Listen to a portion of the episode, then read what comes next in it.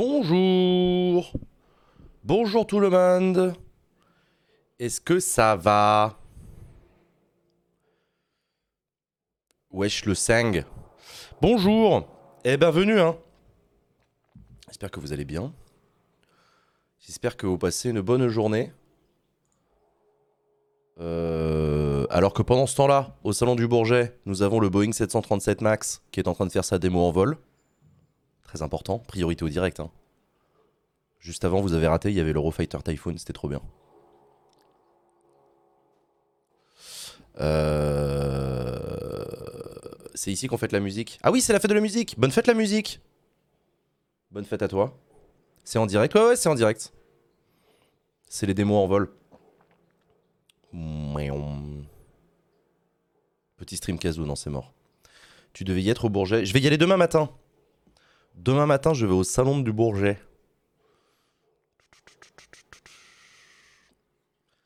C'est diffusé où? C'est sur le site internet du salon.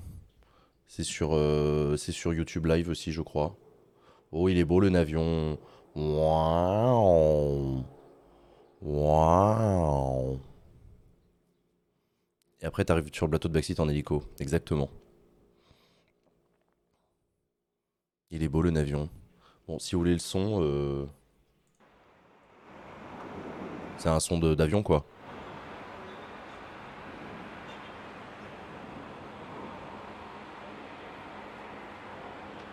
Stylé le prochain Flight Simulator. T'as vu, les graphismes sont pas mal, hein. Bravo à Zobo, hein. Vachement bien développé, hein.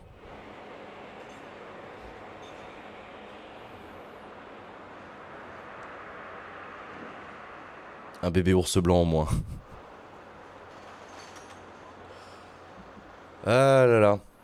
Bon, tais-toi. Je fête pas la musique, je prépare ma valise pour aller voir la superbe émission Backseat et passer mes euros accessoirement. Ah, tu viens à Backseat demain? Ça fait plaisir.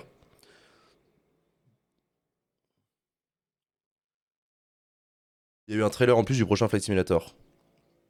Oui, oui, on l'avait regardé.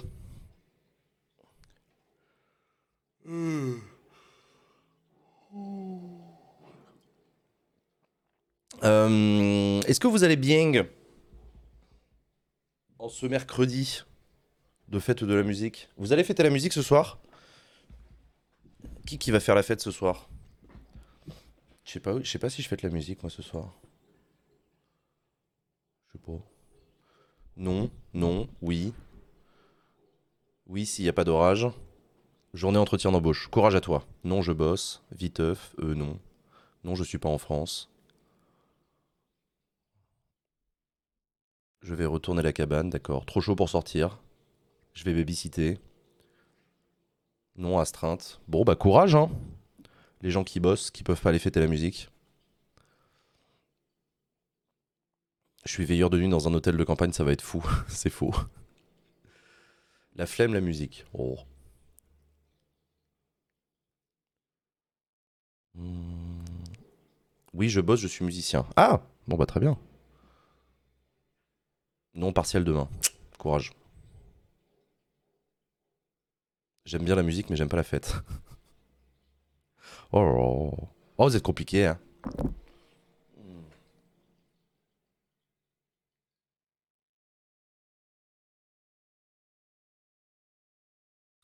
Euh, Je vous proposais qu'on fasse une petite FAQ politique cet après-midi. Euh, voilà, FAQ politique, commencez à être habitué. Hein. Si vous êtes sage, après, on en fait des best-of sur YouTube.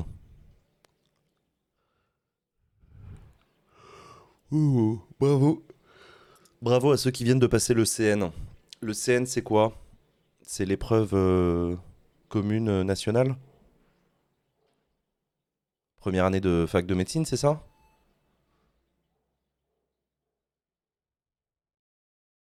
Je sais pas si vous êtes sage, franchement. Merci Luciurne, pardon. Merci Docobri aussi pour ton resub. Merci Maynard13 pour ton abonnement. Pour ton prime.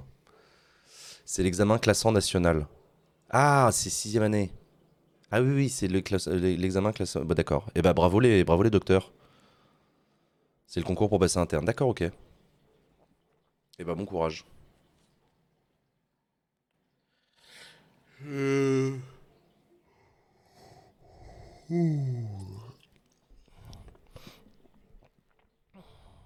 Quels sont les risques concrets que pourrait impliquer un mandat RN pour les institutions démocratiques? Eh ben, le recul des droits. Le recul des droits et libertés.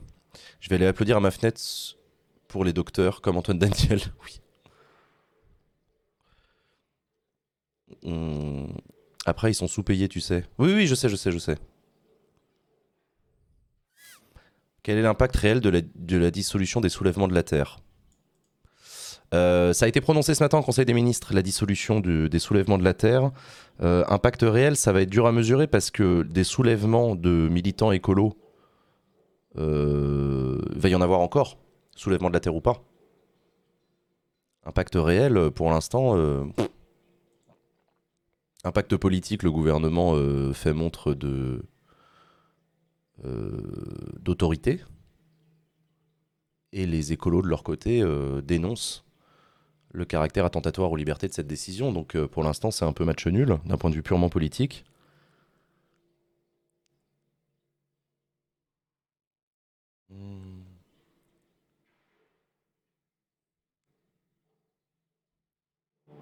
Qu'est-ce qu'implique l'interdiction, je veux dire?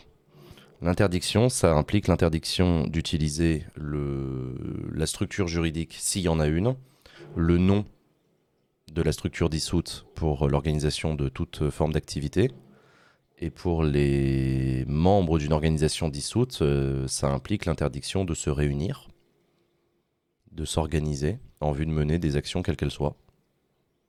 C'est ça une dissolution d'organisation.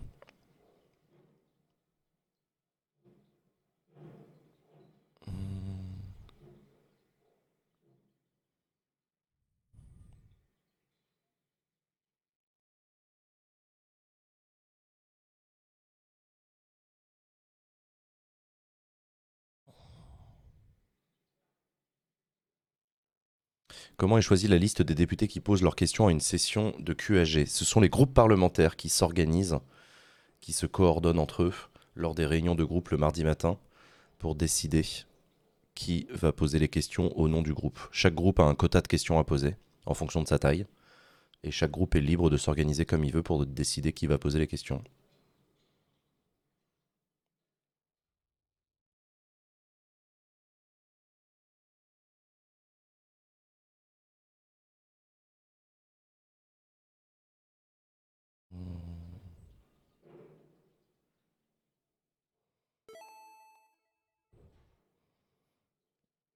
C'est appliqué dès aujourd'hui car il y a 90 rassemblements dans toute la France ce soir. Bah, c'est pour ça que je te disais que ça paraît difficile, euh, ça paraît compliqué d'avoir des effets euh, concrets sur la dissolution euh, des soulèvements de la Terre, parce que les soulèvements de la Terre ne sont qu'un nom d'organisation parmi beaucoup d'autres qui organisent des, des rassemblements écolos, quoi.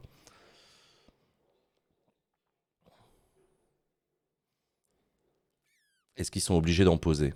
Non, les groupes n'ont pas l'obligation de poser des questions au gouvernement, mais ils, ils seraient bêtes de ne pas saisir cette opportunité.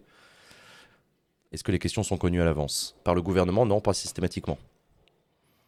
Il y a des députés qui donnent leurs questions avant au gouvernement parce qu'ils parce qu'ils veulent avoir une réponse précise ou parce qu'ils veulent aider le gouvernement. Il y en a d'autres qui ne donnent pas leurs questions parce qu'ils veulent pas aider le gouvernement, notamment les députés de l'opposition.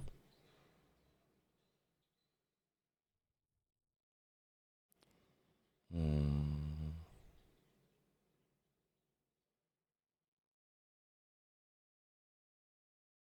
Un peu comme si on voulait dissoudre les gilets jaunes. Ouais, c'est un peu, ça. C'est un peu ça, ouais. Mais bon, le mouvement écologiste euh, ne se résume pas au mouvement de la Terre, mais euh, au soulèvement de la Terre, mais oui.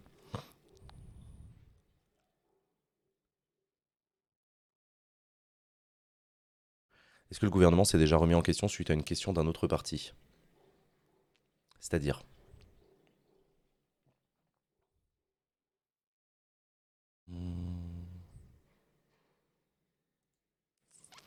Est-ce que cette dissolution n'est pas un cas d'école d'utilisation détournement de lois antiterroristes vers un cas banal? Je suis pas sûr que ce soit les lois antiterroristes. euh, les dissolutions d'associations par le Conseil des ministres, ça existait avant les lois antiterroristes. Mais ça participe du climat euh, de tour de vis sécuritaire euh, dans un contexte de lutte contre le terrorisme, oui.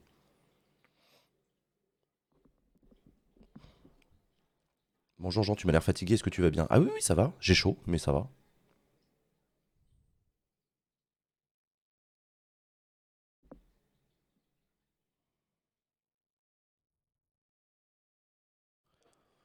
Euh, Pourquoi tu mets pas la clim Parce que j'en ai pas. Est-ce que tu pourrais m'expliquer ce que c'est que le lambertisme, s'il te plaît? J'ai du mal à situer par rapport aux autres mouvements dans la gauche. C'est compliqué, le lambertisme, euh, ça n'existe plus déjà. Euh, C'était un mouvement trotskiste, caractérisé par une stratégie d'entrisme dans les autres structures de la gauche, notamment le Parti Socialiste. Mais c'était un mouvement trotskiste, hein, c'est du communisme révolutionnaire, somme toute assez classique, qui faisait de l'entrisme, donc qui plaçait leurs euh, différents euh, responsables dans les partis politiques, euh, notamment au Parti communiste et au Parti socialiste.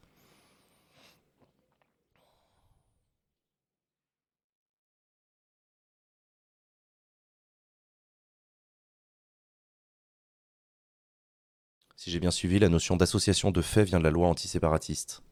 Non, ça existait déjà, l'association de faits. Juridiquement, ça existait déjà. C'est une notion qui existait déjà. Groupement de faits, peut-être. Mais alors, du coup, je vois pas la.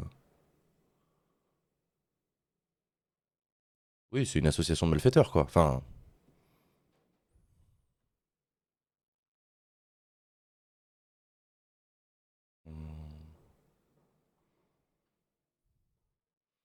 C'est quoi trotskiste? Le trotskisme est un courant. euh, est un courant de pensée, un courant politique, communiste, révolutionnaire, qui dénonce, enfin qui au cours du XXe siècle s'est construit autour de la, figure de Léon Trotsky, qui a été écarté du pouvoir par Staline, et assassiné d'ailleurs par euh, un homme de Staline. Et les trotskistes euh, se, revendiquent de, la pensée de Léon Trotsky, notamment dans la dénonciation du communisme soviétique. Grosso merdo, tu as deux types de communistes dans les pays, euh, démocratiques qui en comptent. Tu as ceux qui sont fidèles à la ligne de Moscou euh, lorsque l'URSS existait encore. Et tu as les trotskistes qui sont communistes, révolutionnaires, mais qui sont critiques du euh, stalinisme,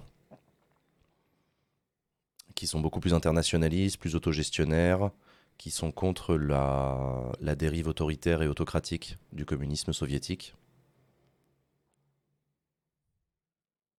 C'est ça qu'on appelle le trotskisme.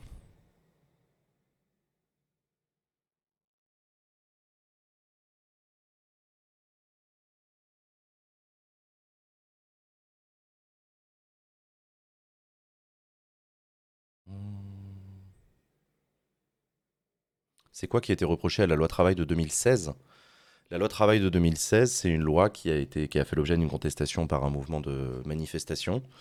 Euh, c'est une loi qui était euh, dénoncée par ses opposants parce qu'elle durcissait les conditions euh, du marché du travail, elle assouplissait le- les licenciements.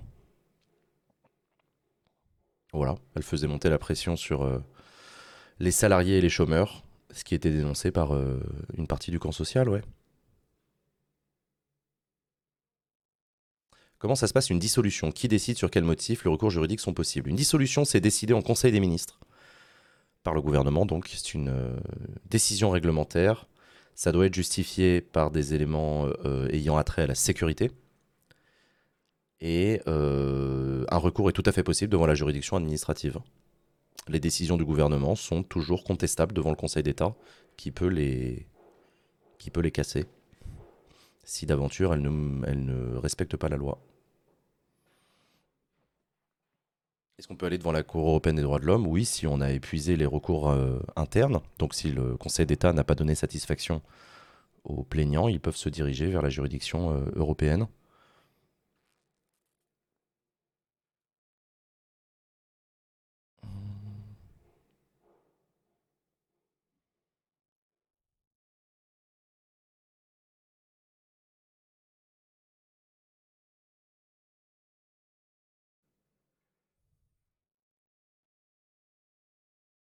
Ouais, ouais, ouais, je crois. Euh, Y a-t-il un message politique du gouvernement derrière la dissolution des soulèvements de la Terre? Bah, Une décision gouvernementale a toujours un message politique par définition. Euh, le gouvernement, euh, oui, euh, a un message politique euh,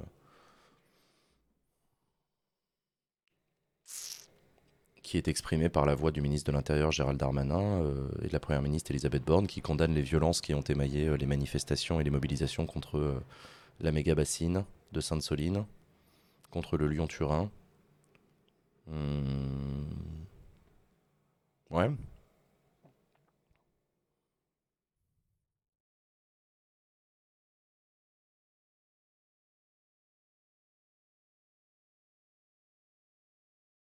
C'est quoi exactement une dissolution? Il y a des arrestations Non. Non, il n'y a pas d'arrestation. Une dissolution, c'est euh, le démantèlement juridique d'une organisation juridique si elle existe, une association loi 1901 par exemple, ou une entreprise, ou je sais pas, ce que tu veux, une, fédération, une fondation. Euh, l'interdiction pour les membres de continuer l'activité et l'interdiction pour les membres de reconstituer la structure sous un autre nom ailleurs. Tout, ce, tout cela étant euh, l'objet de délits qui peuvent être poursuivis devant les tribunaux.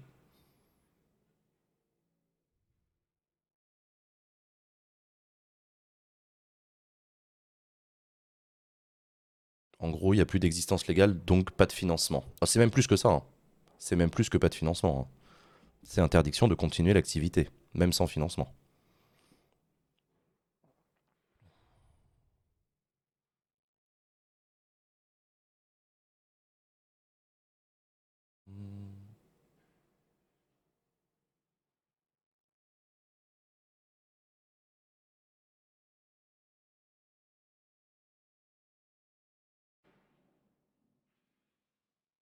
Hmm.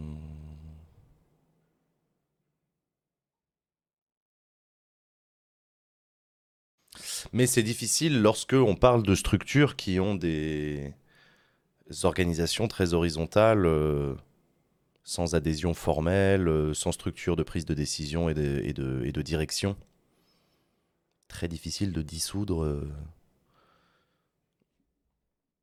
un mouvement.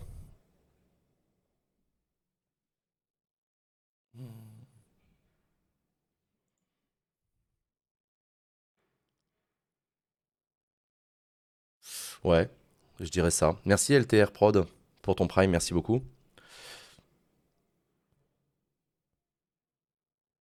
Moi, je pense honnêtement que ça n'aura pas beaucoup d'impact sur l'activité des militants écologistes radicaux.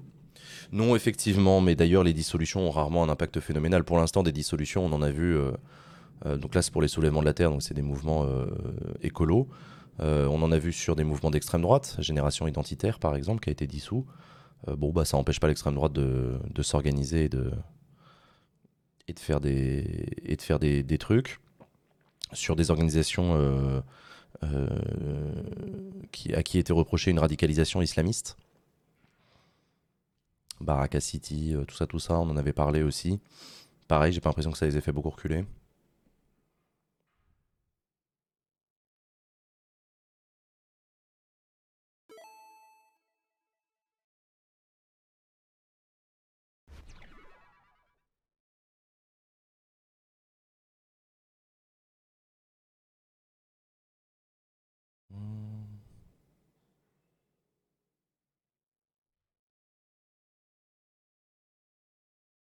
Merci Batmad. Merci Moumeu. Moumoumeu. Euh,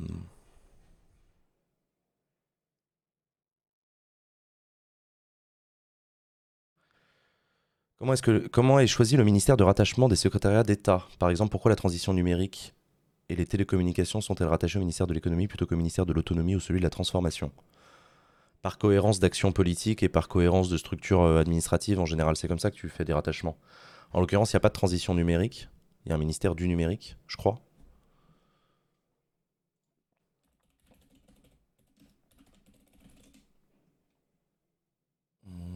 Il y a une délégation interministérielle au numérique qui est sous l'égide du coup de la Direction générale aux entreprises, je suppose. Euh,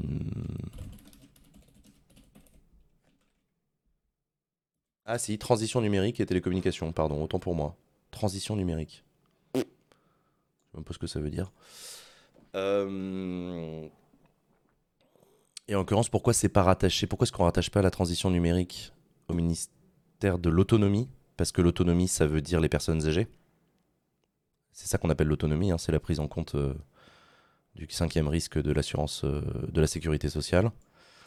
et le ministère de la transformation, bah c'est c'est la transformation de l'action publique. D'ailleurs, on reçoit Stanislas Guérini demain, le ministre chargé de ça, euh, sur le plateau de Backseat. Ce sera notre invité politique. La transformation, euh, ça a un rapport avec les services publics. Hmm.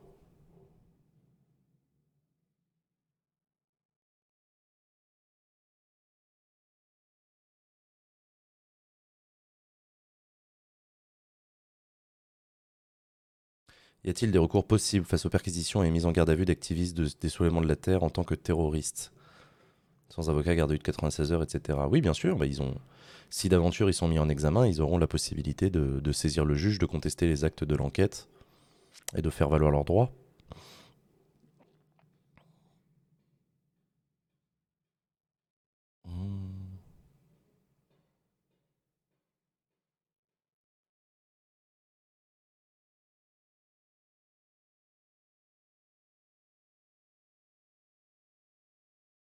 Ça veut dire quoi extrême droite et extrême gauche en politique?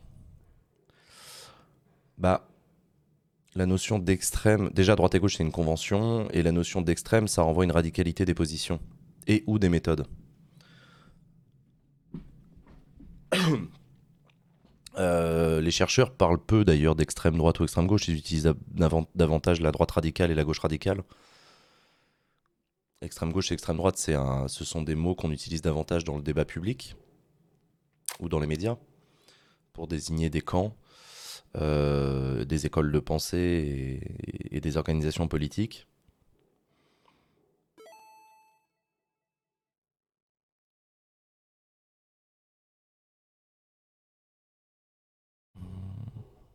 Merci Sige064.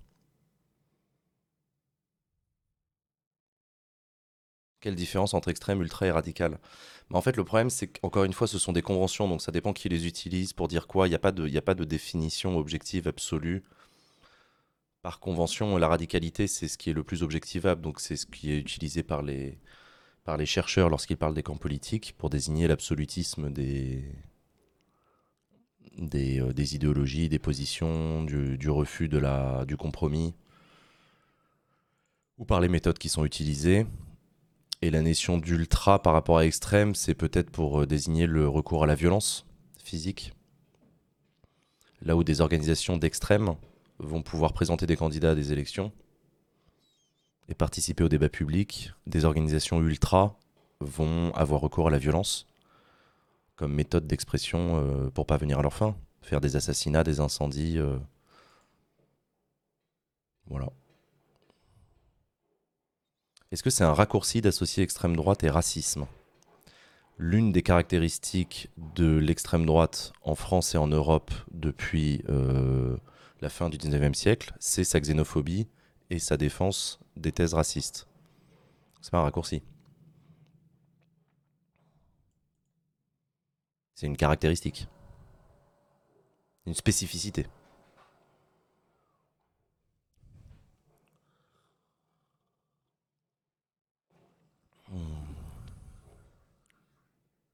La politique populiste, qu'est-ce que c'est? Est-ce que c'est si dangereux que décrit que le décrit RE RE, c'est qui? Renaissance? Le populisme, euh, c'est dur à définir le populisme parce que là aussi, ça dépend par qui c'est prononcé. Est-ce que c'est prononcé dans un but de dénonciation ou comme une revendication? Le populisme, c'est une méthode une posture dans le débat public qui consiste à affirmer l'opposition frontale nécessaire entre un eux élitiste et néfaste et un nous populaire. C'est ce, qui détermine le populisme, c'est le eux contre nous. Eux étant une minorité agissante, euh, une minorité euh, dirigeante, économiquement, culturellement, politiquement, tout ce que tu veux. Et le nous étant une extraction du peuple vu comme un truc assez homogène euh, dans ses intérêts, ses aspirations, etc. Le populisme peut aussi être vu comme une stratégie de conflictualisation. Tu vas retrouver du populisme dans, euh, dans des mouvements euh, des années 2010 euh, comme le mouvement des indignés, euh, Occupy Wall Street, euh, euh, mais aussi, dans, mais aussi euh, de l'autre côté du spectre à l'extrême droite, dans le Trumpisme. En fait, les gens qui dénoncent le populisme, ils voient une démagogie. La démagogie étant euh, un artifice euh, argumentatif consistant à flatter, euh, à flatter l'auditoire de manière exagérée. De lui dire ce qu'il a envie d'entendre.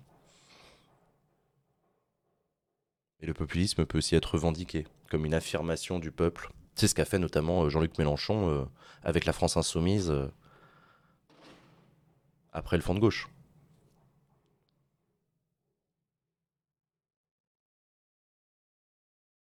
Hmm.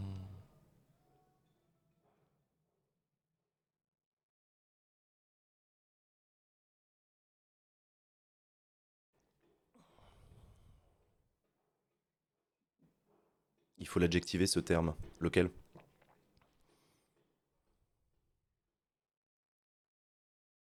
Tu peux nous dire les critères juridiques pour qualifier une organisation de terroriste? Euh, non, c'est un peu spécifique comme question, ça c'est du droit pénal. Qu'est-ce qui relève du terrorisme euh, sur les méthodes d'utilisation de la violence? Euh, dans des meurtres de masse, dans le but de provoquer la peur Hmm,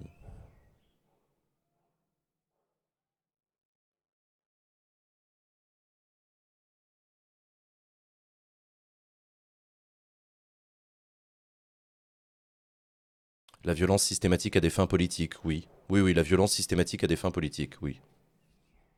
Très bonne définition.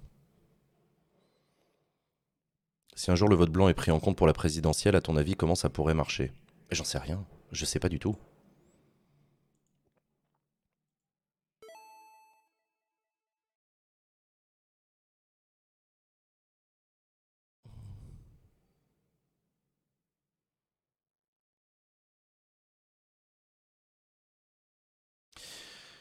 Il n'y a pas que les meurtres de masse, non. Parfois, des attaques individuelles ont été qualifiées de terroristes, je crois. Oui, oui, oui, bien sûr, bien sûr. Oui, oui, c'est aussi des assassinats ciblés. C'est pas que des attentats à la bombe ou à la fusillade, etc. Ça peut être des, assassinats ciblés sur des personnalités, sur des personnes. Hmm, Ça aussi, c'est du terrorisme, oui, bien sûr. Pourquoi le vote blanc n'est pas pris en compte? Parce qu'il n'exprime pas le choix d'un candidat. Aujourd'hui, les opérations euh, de scrutin lors des votes visent à départager des candidats pour euh, occuper un poste ou une série de postes.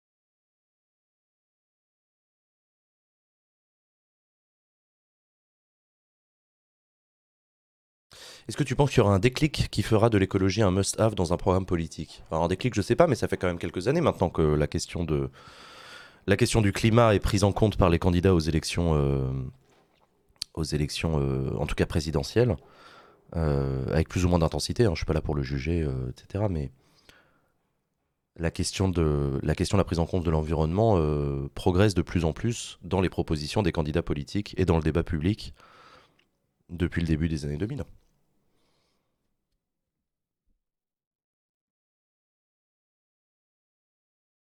Mmh. Ouais.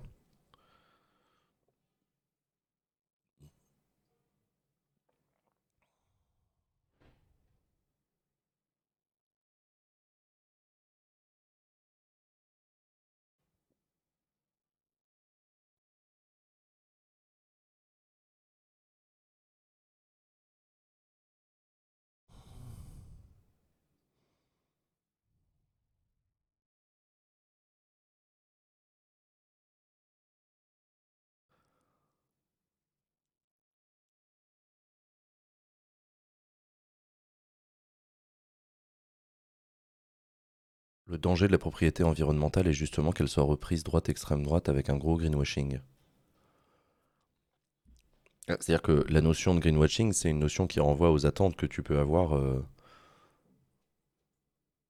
que certains électeurs peuvent avoir vis-à-vis d'une proposition. Je suis sûr que Marine Le Pen est absolument convaincue que son programme est écolo. Ce qui ne satisfait très probablement pas euh, des militants écologistes.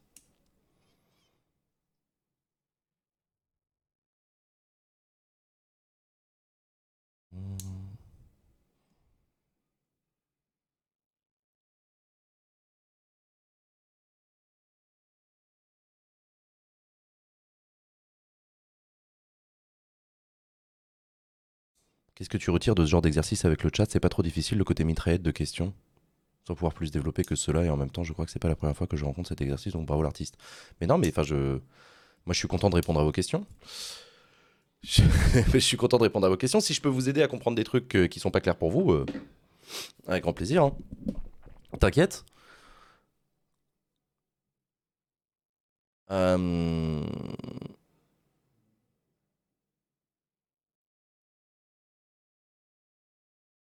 Quelle politique étrangère t'intéresse le plus? Je comprends pas la question. Politique étrangère, ça veut dire c'est quoi une politique étrangère pour toi?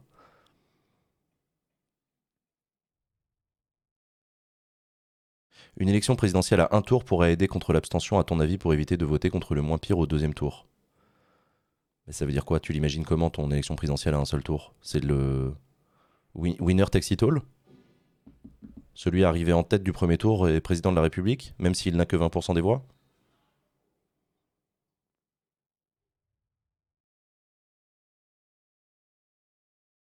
La politique en général dans un pays étranger. Je sais pas, j'ai pas fait de hiérarchie dans ma tête entre mon pays préféré dans lequel je préfère suivre la politique. je sais pas, j'ai pas, pas de préféré. Désolé.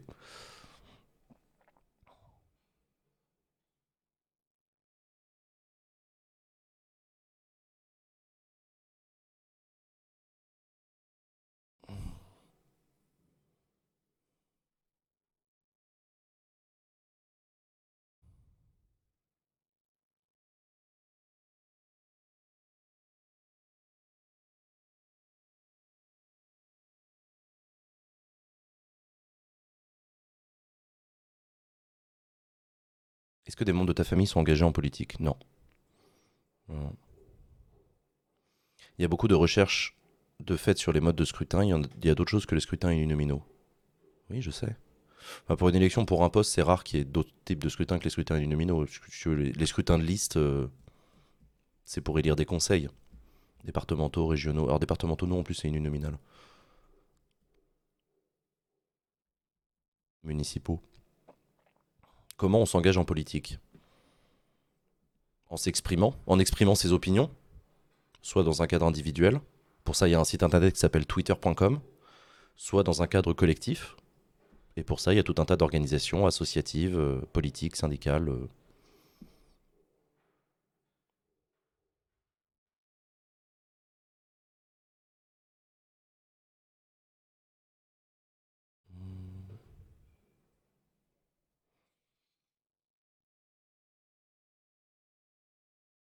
Quelle a été la meilleure république selon toi? Pareil, il n'y a pas de hiérarchie des républiques, ça ne marche pas comme ça. L'histoire euh, des régimes politiques euh, se fait en fonction des contextes culturels et politiques et économiques et sociaux des époques.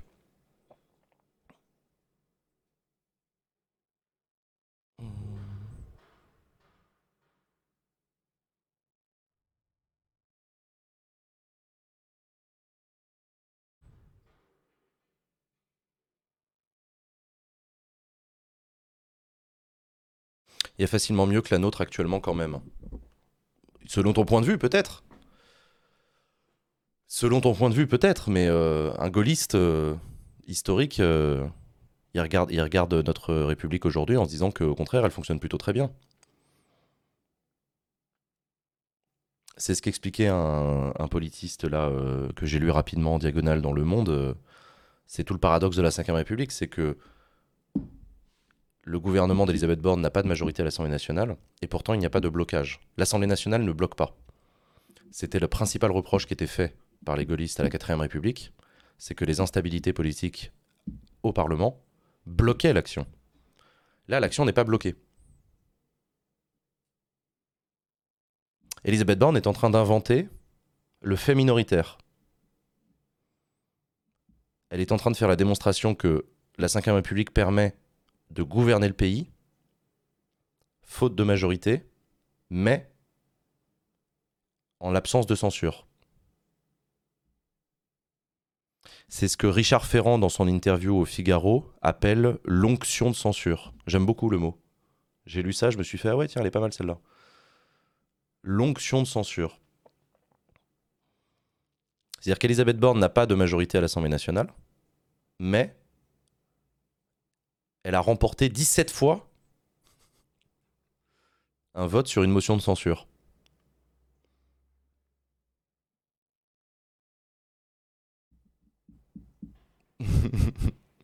Donc, on peut gouverner le pays à défaut de majorité en n'étant pas censuré. C'est ce qu'est en train de, défendre Elisabeth Borne et de démontrer Elisabeth Borne.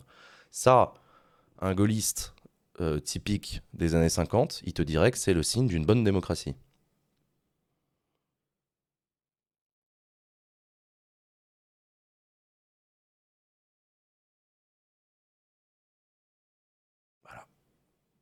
C'est peut-être pas votre point de vue, ni le mien, mais c'est la preuve que c'est une question de point de vue.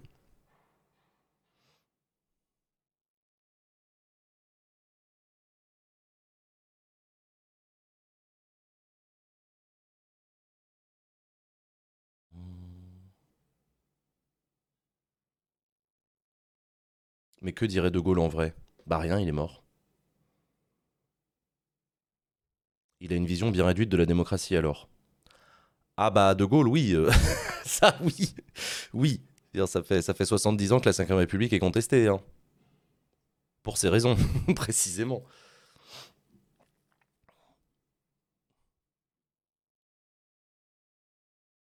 On parle d'un général quand même, oui. Oui, euh, général de Gaulle n'était pas, euh, un gauchiste. Euh, C'était pas non plus un immense démocrate. Il était plus obsédé par l'efficacité du pouvoir que par sa légitimité démocratique. Encore que, il avait une pratique référendaire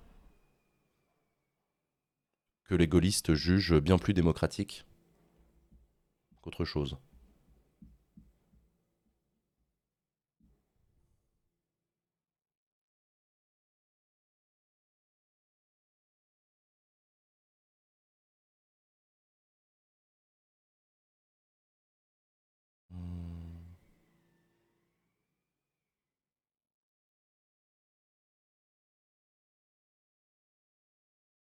Au contraire, il était très concerné par la légitimité.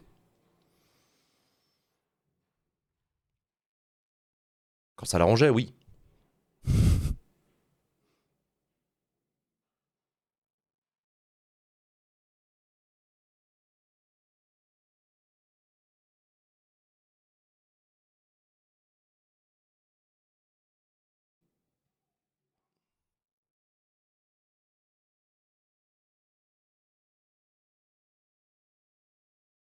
De Gaulle a quand même fait une alliance avec les communistes, il y a pire comme facho. Euh, tu fais référence au mouvement de la résistance? Avait-il vraiment le choix?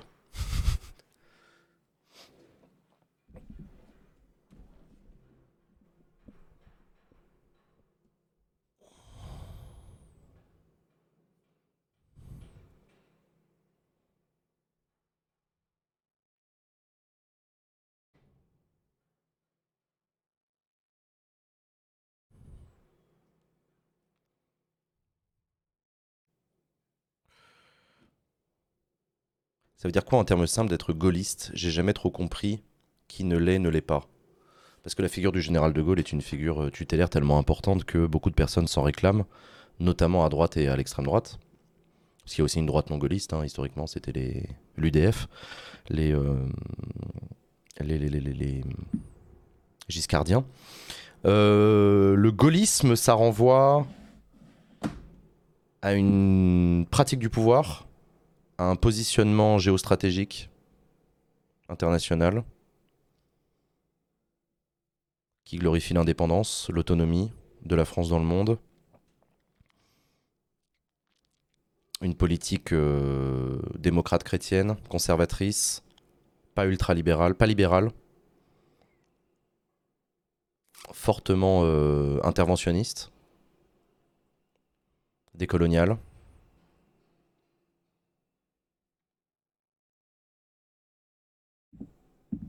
Voilà.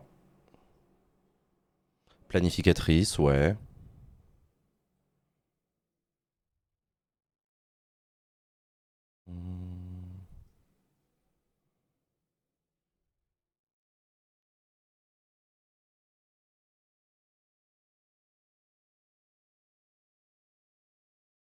Décolonial, bah oui, décolonial.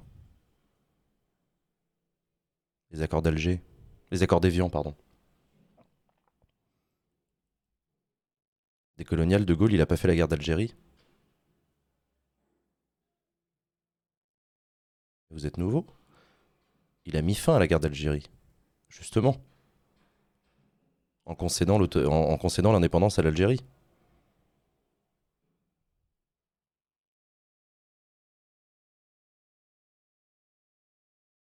Même qu'il a failli se faire assassiner pour ça.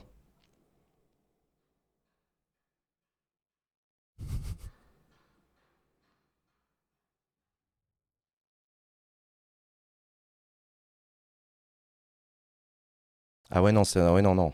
Ah ouais, non, ça, ça, si vous n'avez pas cet épisode-là, vous comprenez pas grand-chose à l'histoire des droites euh, et de l'extrême droite, justement.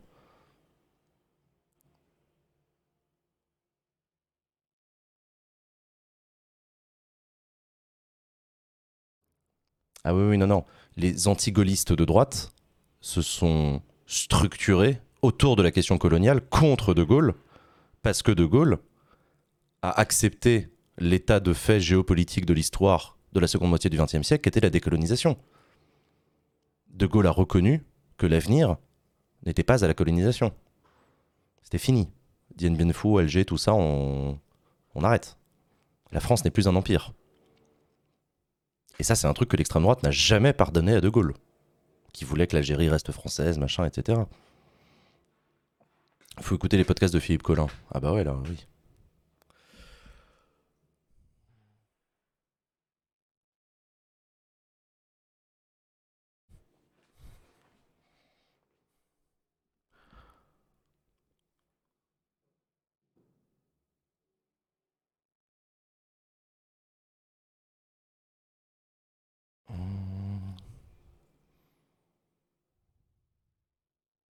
Et du coup, comment quelqu'un d'extrême droite comme Zemmour peut se réclamer gaulliste?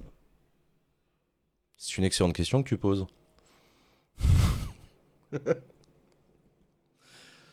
Euh, ouais. Peut-on réhabiliter Pétain et se réclamer du gaullisme? C'est compliqué quand même. hein. Mais il y en a qui arrivent à le faire. Cette cascade est réalisée par des professionnels, n'essayez pas de la faire chez vous.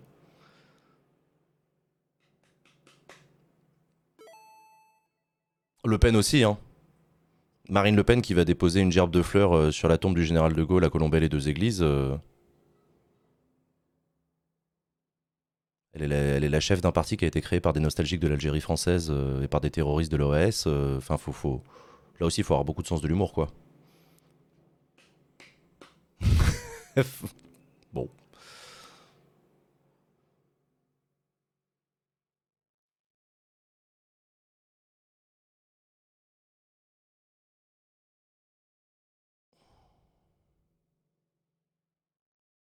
C'est dans le but de séduire les gens de droite qui ne se sentent pas extrêmes. Exactement.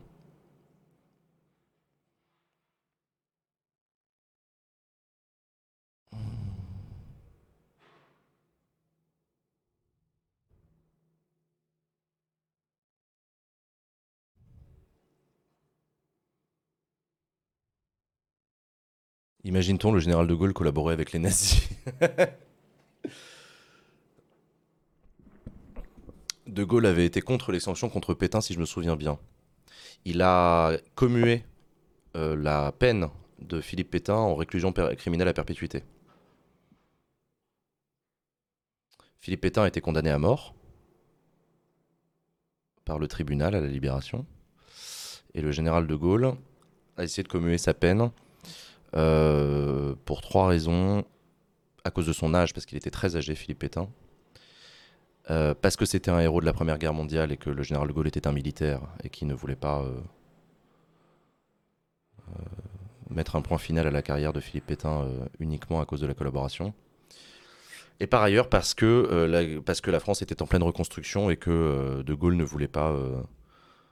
Enfin, il, voulait, il voulait rassembler. Et il voulait pas en faire des caisses. Il voulait un peu qu'on passe à la suite, quoi.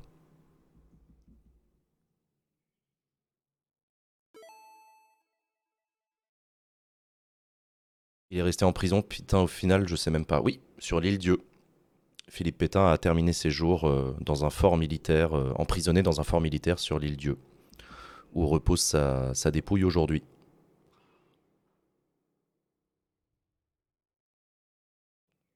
Il voulait changer de séquence. Ouais, ouais.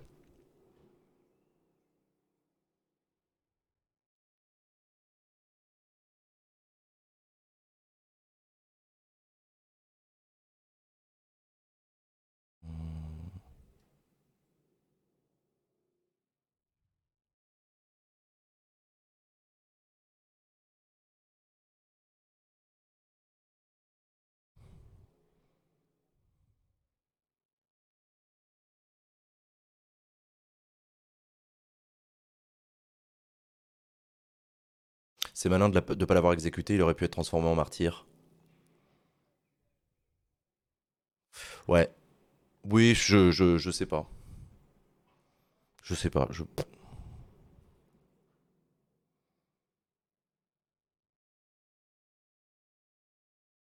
Que signifie le mot démocrature que l'on voit partout depuis quelques mois? De ce que j'en comprends, c'est un, un néologisme euh, qui sert à dénoncer euh, un régime euh, politique considéré comme dictatorial, mais qui prend les traits d'une démocratie, donc une fausse démocratie. Je suppose que c'est ça.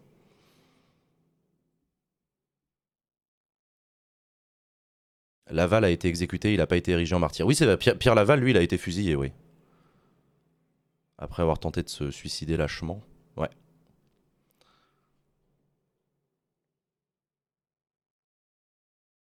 C'est l'inverse du coup.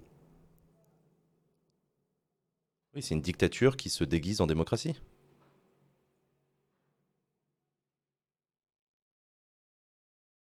Qui est Pierre Laval? Pierre Laval était le Premier ministre de la collaboration de 1940 à 1945.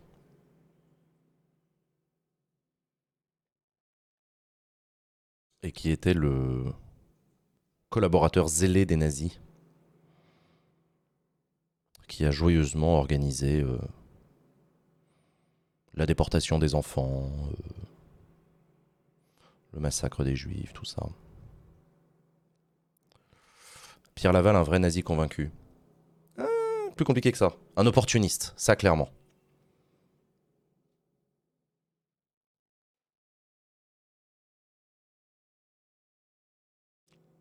Euh, ouais.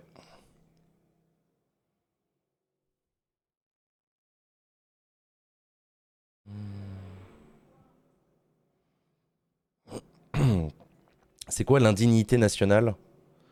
L'indignité nationale, je crois que c'est une peine symbolique qui consiste à retirer à une personne toutes ses décorations et autres grades militaires euh, honorifiques. Euh. Donc euh, Philippe Pétain a été condamné à l'indignité nationale, donc il a perdu absolument tout, tous les grades et décorations et honneurs qui lui avaient été remis au cours de sa carrière. Son bâton de maréchal, Légion d'honneur titres honorifiques divers et variés.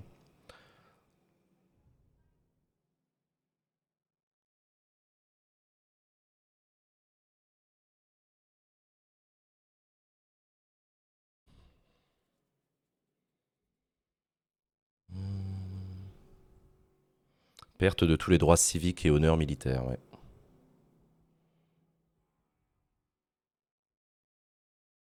Pourtant, on parle encore du maréchal.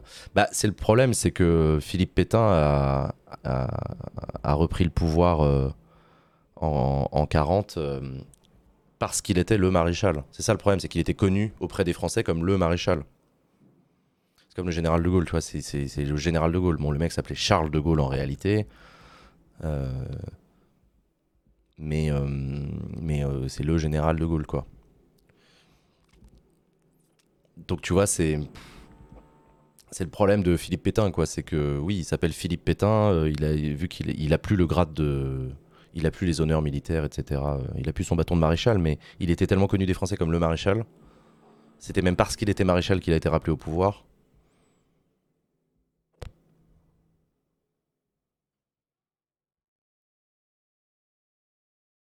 Son prénom, c'est pas général. Non.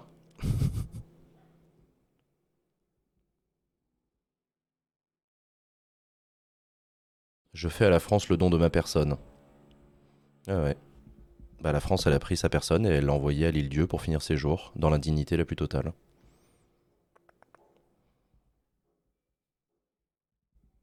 Je fais à la, je fais à l'Allemagne le don des Juifs de France.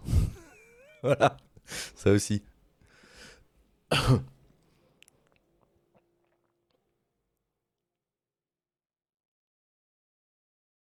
La peine est assez complète. Exclusion du droit de vote, inéligibilité, exclusion des fonctions publiques ou semi-publiques, perte du rang dans les forces armées et du droit de porter les décorations, exclusion des fonctions de direction dans les entreprises, les banques, la presse, la radio, de toute fonction dans les syndicats, les organisations professionnelles, des professions juridiques, de l'enseignement, du journalisme, de l'Institut de France, interdiction de garder et de porter des armes. Oui, bref. L'indignité, quoi. Point Godwin atteint. Ah bah on est en train de parler de Philippe Pétain en même temps. Excuse-moi si je fais référence à la Seconde Guerre mondiale. Navré, hein.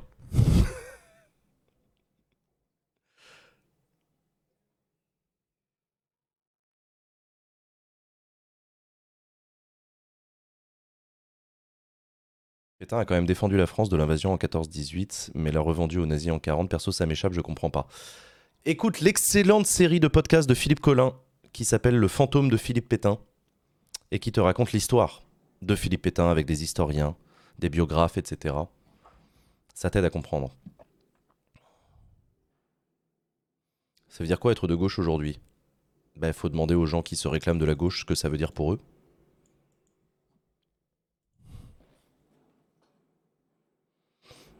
Comment ça s'appelle le podcast? Le fantôme de Philippe Pétain. C'est le titre de la série de podcasts.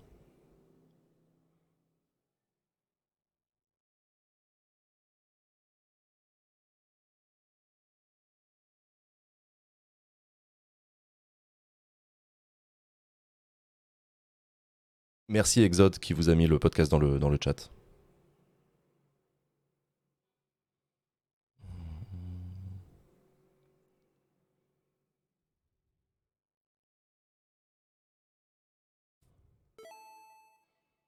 T'es trop énervant à faire le mec neutre comme ça, ça me rend fou.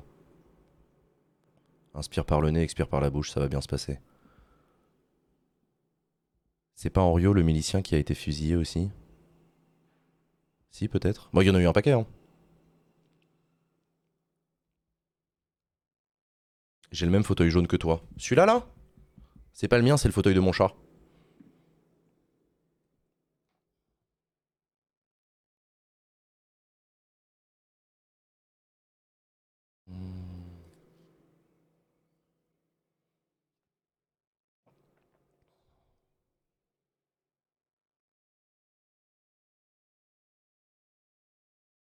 Le chat que tu vois pas.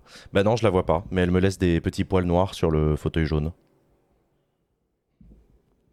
C'est sa manière à elle de me dire bonjour. En même temps, tout à l'heure, elle est venue me voir le petit chat. hein. J'étais allongé dans mon lit tranquille, elle a passé une tête comme ça. Et après, elle est repartie.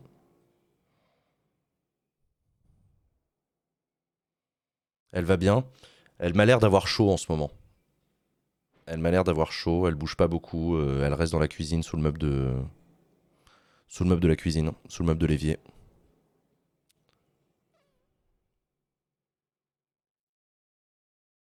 Hmm.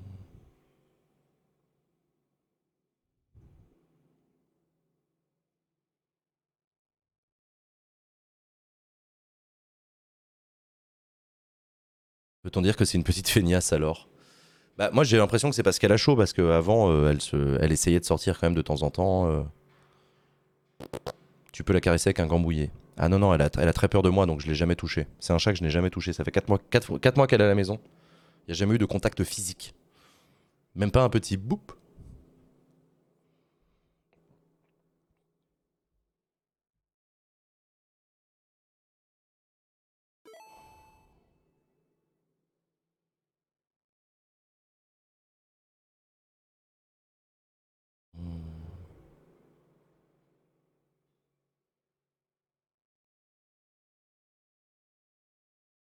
Pétain, héros de la première guerre, ça me hérisse. Il avait presque 60 ans au début de la guerre et traditionnellement, les généraux ne traînent pas trop dans les tranchées à bouffer de la merde et se faire déchiqueter. Mais Pétain fait bel et bien partie des généraux qui ont remporté la bataille de Verdun.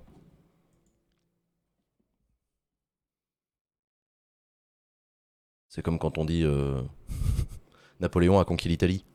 Oui, c'est pas tout seul avec son épée, hein. C'est avec son armée. Le projet de la fête de Lumacia avance bien. Ouais, j'ai une réunion la semaine prochaine à ce sujet.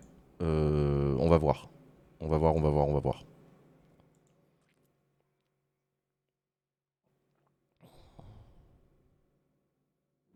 Tout seul avec son épée comme le prince Sali, exactement.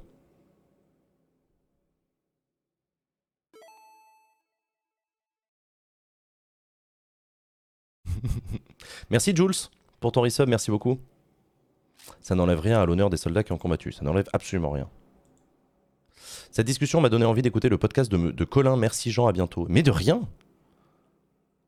Mais de rien.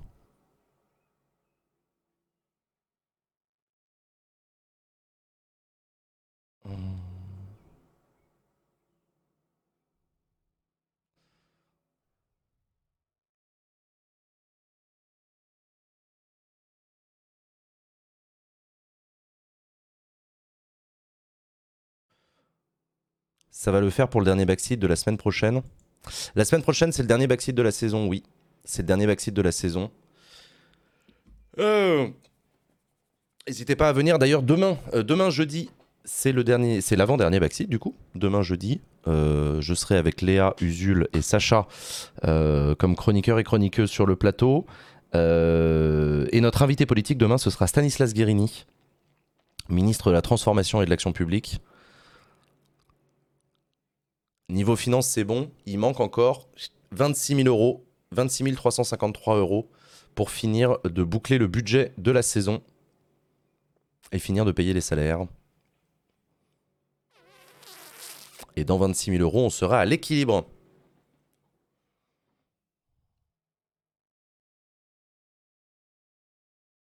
N'hésitez pas à participer au financement, évidemment.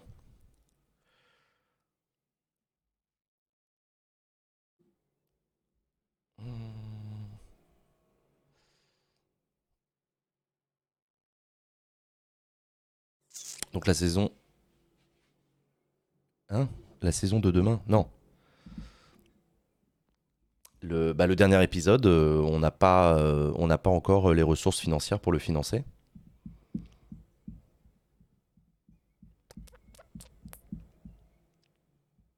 Donc dans 26 000 euros, tu commences à te rémunérer. Oui.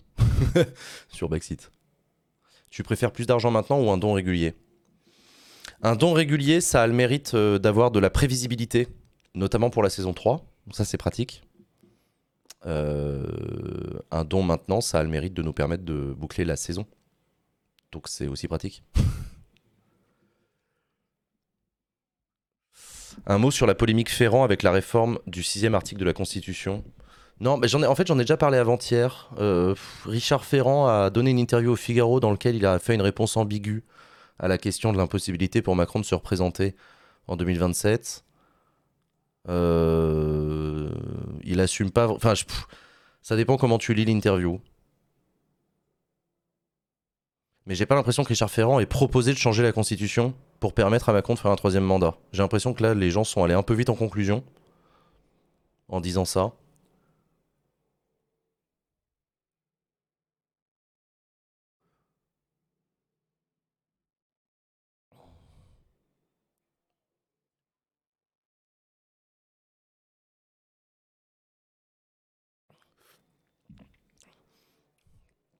En gros, Richard Ferrand, il a dit euh, c'est dommage qu'on.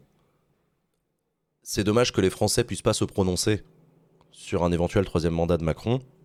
C'est la règle de la Constitution, mais c'est une règle que moi je trouve débile.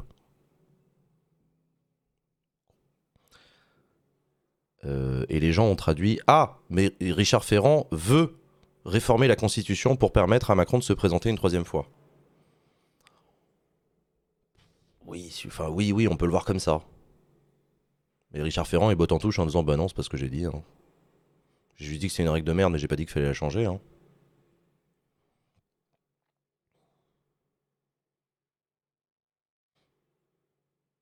Il a aussi dit il faut changer tout ça. Oui, sur le cumul des mandats aussi. Oui, il a dit il faut changer tout ça, mais ça veut pas dire qu'il fait la proposition là, maintenant, de réformer le truc de manière à ce que, etc. Tu vois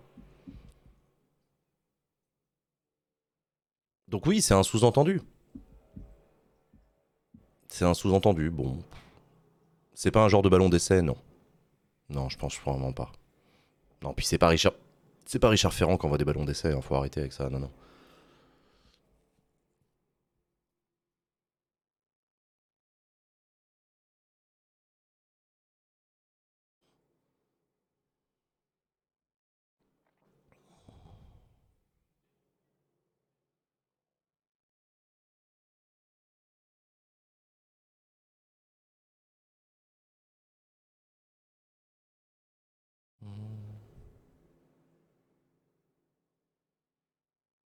Vu comment l'opinion publique est dégoûtée de Macron, je pense que c'est le pire moment pour faire un référendum sur ce sujet.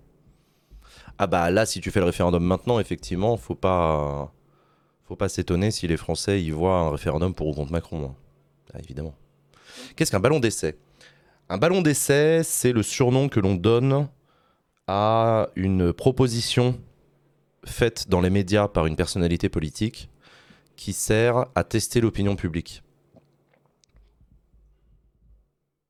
En gros, quand un gouvernement ou un camp politique euh, réfléchit à proposer quelque chose, il y a une technique médiatique qui consiste à faire porter cette proposition par quelqu'un dans les médias, qui va dire euh, moi je pense qu'il faudrait que. Ensuite, on regarde comment réagit l'opinion publique, la classe politique, les médias, les journalistes, les éditorialistes, etc. Et en fonction de la réaction, on voit si c'est une bonne idée et donc du coup ça vaut le coup qu'on y aille, ou si au contraire euh, ça provoque une levée de bouclier énorme, donc euh, c'est une mauvaise idée, auquel cas on a, juste à dire oh mais non il a parlé que pour lui, c'était pas une proposition que nous défendons, etc. C'est ça qu'on appelle un ballon d'essai dans le jargon en politique, c'est... euh,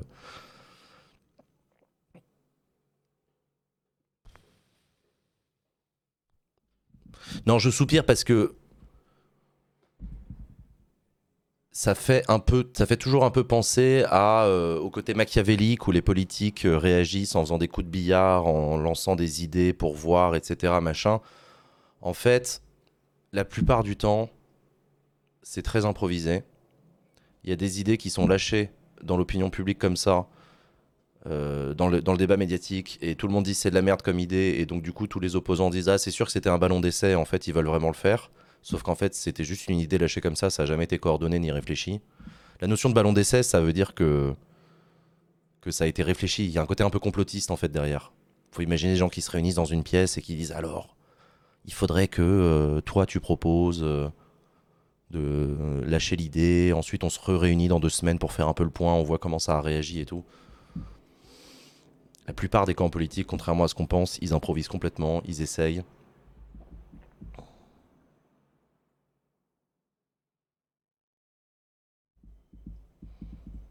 Tu es assez aguerri au débat politique pour savoir qu'il fonctionne énormément comme ça.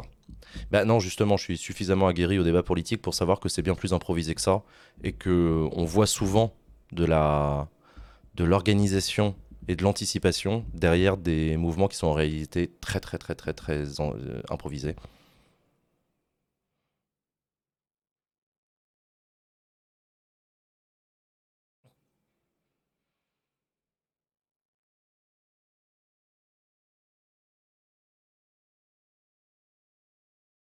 Ça existe clairement, on lance une idée bien pourrie et ça gueule pas trop, on l'applique, si ça gueule, on l'applique qu'à moitié. Ou on l'applique pas. Non, mais ça existe, mais euh, c'était notamment le cas à l'époque de Sarkozy où ses ministres lâchaient des trucs, etc. Et ensuite, le Premier ministre a arbitré en fin de journée en disant non, ce n'est qu'une euh, initiative individuelle, ce n'est pas la ligne du gouvernement. Euh, mais si, enfin, Macron, il a, il a, Ferrand, il a sûrement répondu le fond de sa pensée personnelle, hein, sans envoyer de ballon d'essai ou pas. Le journaliste lui a posé une question. Ferrand, il a dit le fond de sa pensée. Ça crée un tollé médiatique. si ça se trouve, euh, du côté de la Macronie, ils sont pas du tout contents de cette sortie de Richard Ferrand.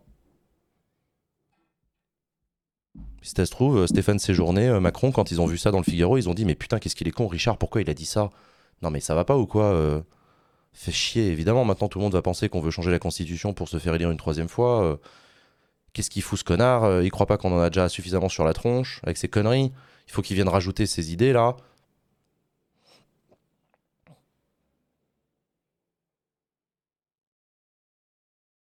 C'est une dinguerie de croire que les forces politiques manœuvrent pas. Ils essayent de manœuvrer. Si vous saviez à quel point c'est improvisé. Si vous saviez. Un politicien qui parle honnêtement devant un journaliste, quelle erreur. Je me souviens quand Sarkozy était président de la République, il y a un journaliste qui lui avait posé la question de but en blanc est-ce que vous euh, est-ce que vous voulez sortir des 35 heures? Et Sarkozy avait répondu bah, je vais vous dire le fond de ma pensée, oui.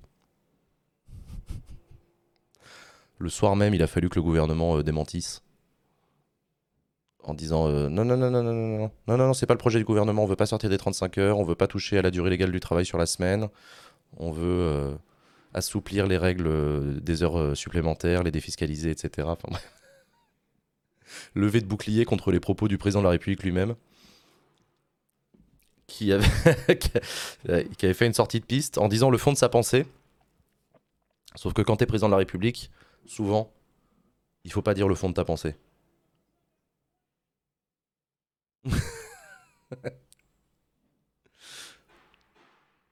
Il y a des moments où une, réponse langue de bois, ça vaut mieux.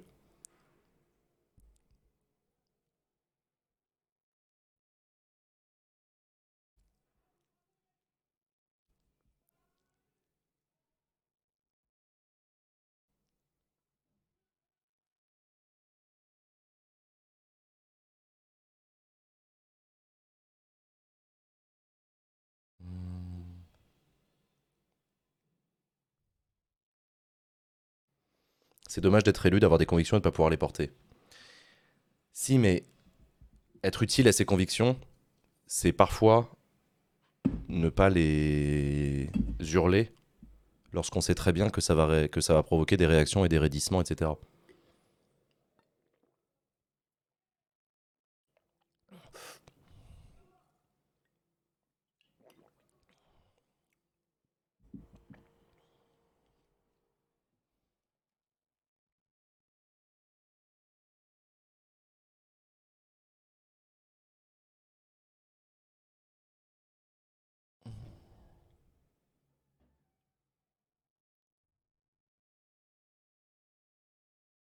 Est-ce qu'il y a d'autres streams que ceux des séances publiques de l'Assemblée? Coucou. Jean Massy encourage les politiciens à faire preuve de takia. C'est ce que j'ai compris. Hein?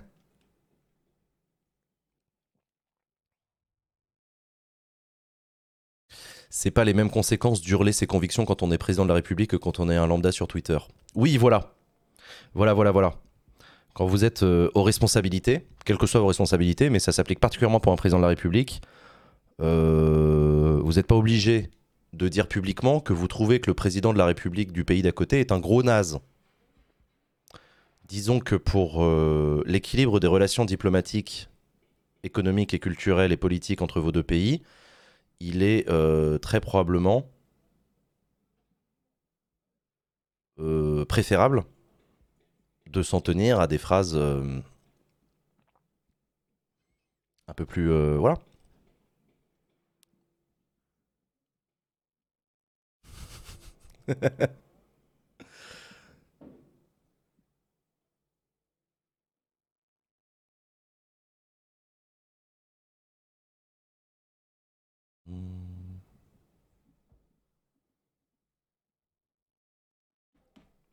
Et ça, c'est valable dans beaucoup de, dans beaucoup de, de directions, euh,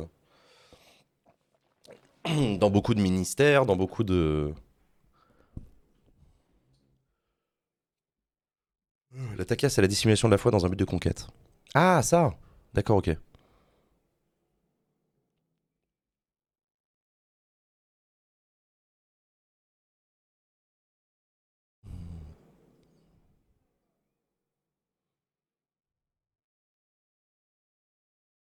Ça a dû être compliqué pour 194 pays pendant le mandat de Trump, oui.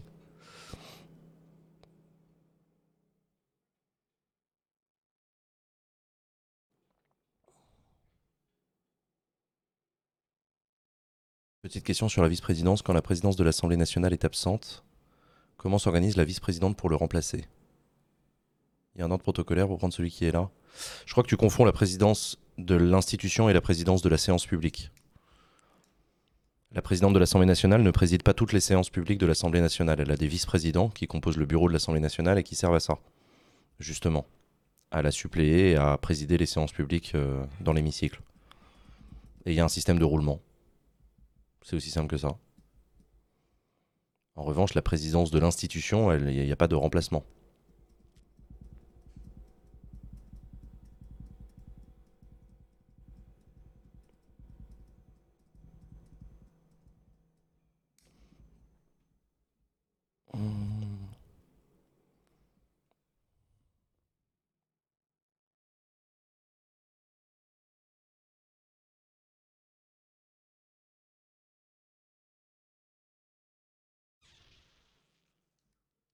Comment tu expliques qu'il y a eu zéro référendum depuis le référendum de 2005 pour la Constitution européenne refusée par le peuple français Euh, bah Parce qu'aucun gouvernement n'a souhaité en organiser un, ou n'a jugé opportun d'en organiser un.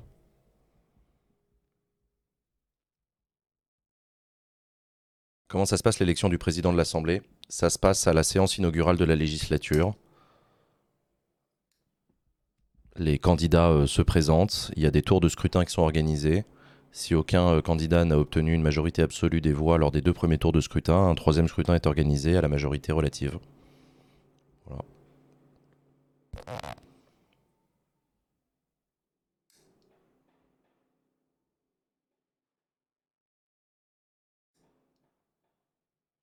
Si la présidente de l'Assemblée nationale se retrouve dans l'incapacité de le faire, qui la remplace?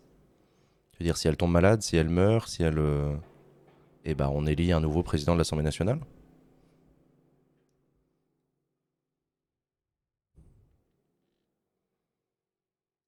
Et c'est pareil pour un maire. hein. Dans un conseil municipal, les conseillers municipaux votent pour élire le maire qui préside le conseil municipal. Bon, bah pareil.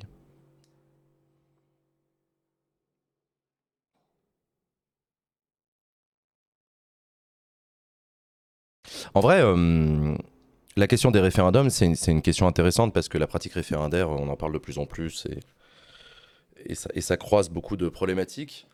Disons que euh, la plupart des gouvernements depuis 2005 euh, ont jugé que l'organisation d'un référendum était davantage une machine à diviser les Français qu'à les réunir. Et compte tenu des différentes fractures qu'il y a, aucun gouvernement n'a jugé opportun d'en organiser.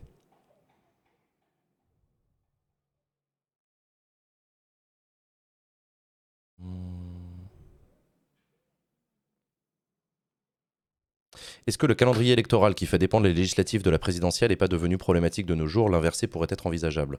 Ça, c'est ce qu'on appelle l'inversion du calendrier législatif qui fait que les élections euh, législatives suivent de près l'élection présidentielle.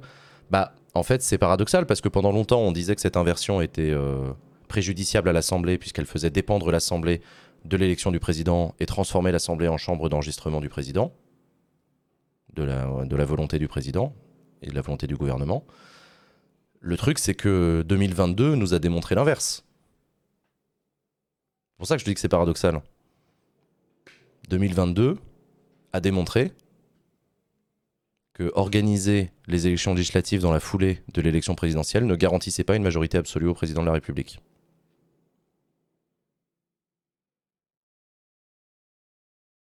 « 2022 a aussi démontré que le scrutin majoritaire ne faisait pas obstacle à l'élection massive de députés du Rassemblement national à l'Assemblée. Alors que ça faisait 30 ans qu'on disait ça, on disait oui, Le scrutin majoritaire, c'est mieux que le scrutin proportionnel parce que ça permet de limiter l'arrivée de l'extrême droite à l'Assemblée. Le dernier exemple est en 1986. Bon, bah voilà.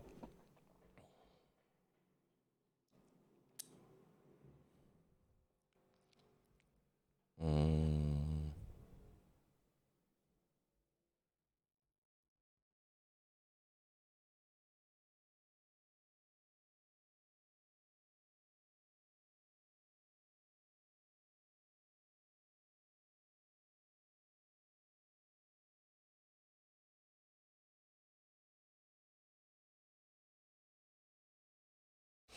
Hum.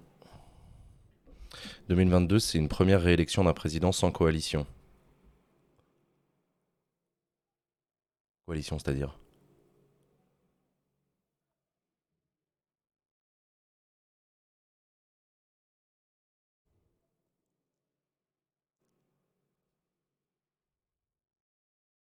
Sans alternance. Non, sans cohabitation. Tu confonds. J'ai compris ce que tu as voulu dire, mais tu t'es trompé de mot. Tu cherchais le mot cohabitation.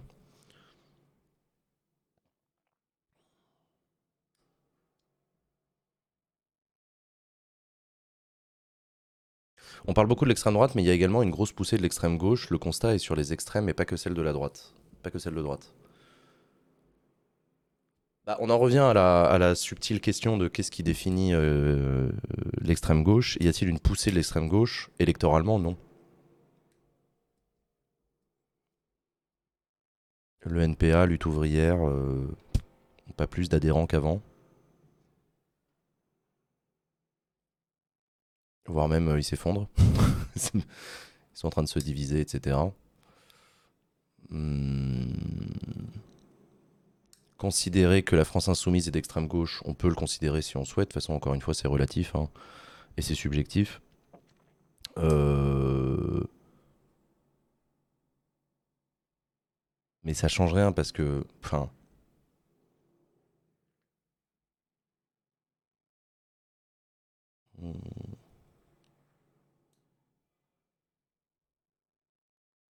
c'est de la gauche radicale. Bah, tu vois, la France insoumise, par exemple, ils ont une radicalité des, des postures, mais pas tant des propositions. Mélenchon n'est pas d'extrême gauche et moi qui pensais que c'était Staline. Ah, parce que Staline était d'extrême gauche? Confère ce que je disais tout à l'heure sur le trotskisme.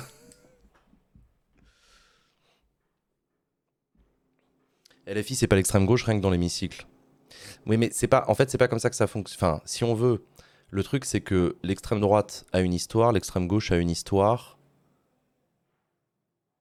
et il y a des héritages en politique, il y a des, continuations, il y a des continuités d'écoles de pensée, d'écoles doctrinales.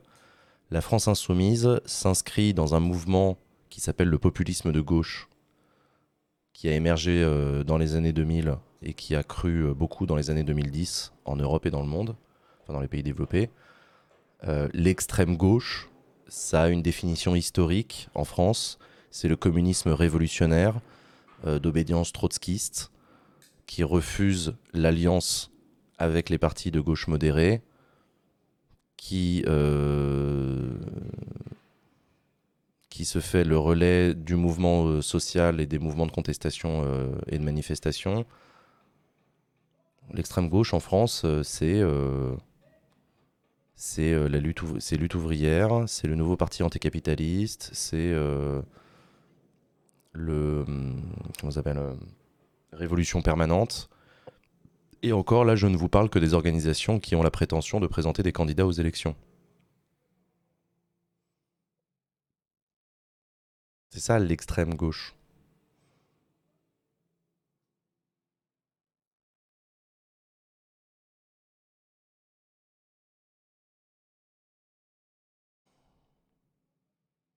Ce qui caractérise l'extrémisme de la gauche dans l'extrême gauche, c'est le caractère révolutionnaire, par opposition au réformisme. Dans la notion d'extrême gauche, il y a un refus de jouer le jeu des institutions bourgeoises. Alors, avec des tensions, puisque l'extrême gauche n'hésite pas, en tout cas une partie de l'extrême gauche n'hésite pas à participer aux processus électoraux pour faire gagner ses idées ou pour essayer de faire gagner ses idées. Mais c'était tout le paradoxe de euh, Philippe Poutou, candidat à l'élection présidentielle. Et quand tu lui demandes, euh, enfin quand je l'ai interviewé et que je lui ai dit euh, qu'est-ce que vous ferez quand vous serez président de la République, il m'a répondu je veux pas être président de la République. Bon bah c'est le paradoxe du truc. Candidat à l'élection dont tu ne veux pas que tu ne veux pas remporter. Mais c'est un paradoxe qui est, c'est un paradoxe vu de l'extérieur, vu de l'intérieur, vu de l'extrême gauche, c'est parfaitement justifiable.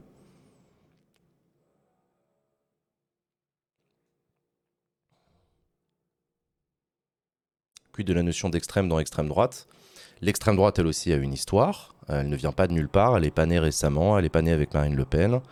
Euh, elle est l'héritage d'un positionnement dans le débat public euh, en France et en Europe, basé sur la contestation des droits, euh, notamment des droits des minorités. Et c'est un programme et une école de pensée politique basée sur une lecture ethnoculturelle de la nation, qui justifie donc des positionnements xénophobes, racistes, antisémites.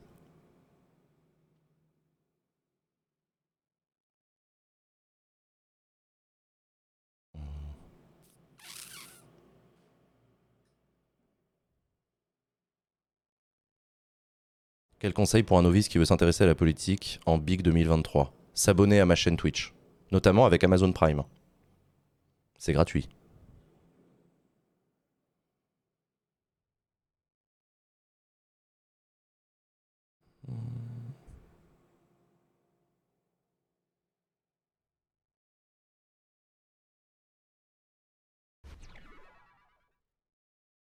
Merci Foire à l'oignon pour ton prime.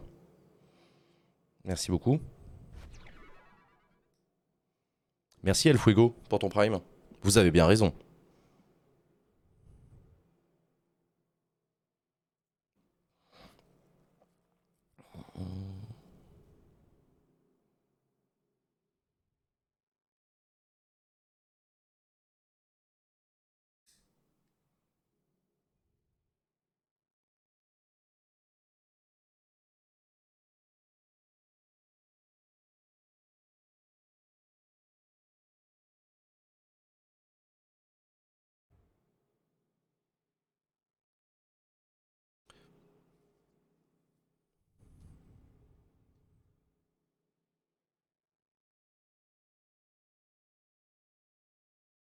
Moi, je dirais que les étiquettes sont et contextuelles et liées à une histoire.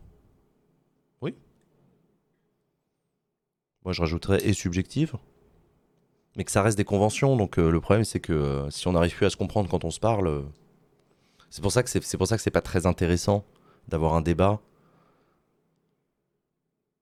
moi, je, moi, j'en ai pas grand chose à foutre de savoir si machin est plus à droite que truc, si ça, on peut vraiment parler d'extrémisme, etc. C'est pour moi, c'est des débats euh, sémantiques, pas très intéressants.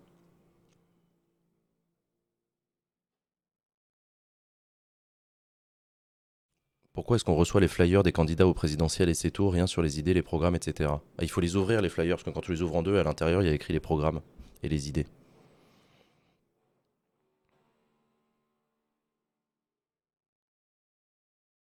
Est-ce que tu penses que Renaissance arrivera à présenter un candidat unique en 2027 Ça, j'en sais rien. Ça va beaucoup dépendre de Macron.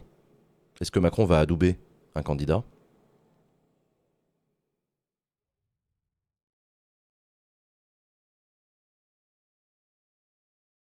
Hmm. Je croyais que c'était pour démarrer la cheminée.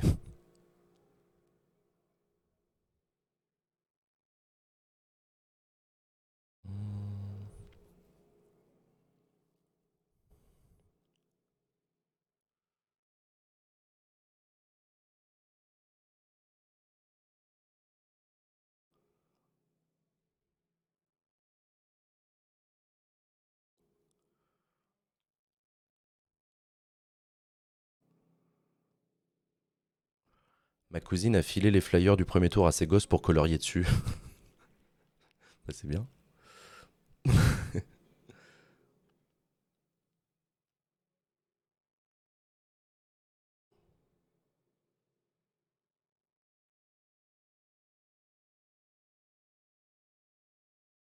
Est-ce que pour toi les actions récentes du gouvernement tendent vers l'autoritarisme ou pas? Oui, il y a clairement un durcissement des positions du gouvernement vis-à-vis des mouvements de contestation euh, écologistes, euh, mouvements sociaux. Il y a un refus du dialogue avec les partenaires sociaux. Il y a un- une pratique du pouvoir euh, assez forcée dans un contexte de fait minoritaire dont je parlais tout à l'heure.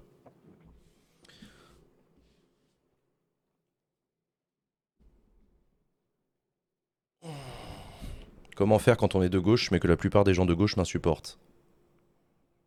Supprimer l'application Twitter.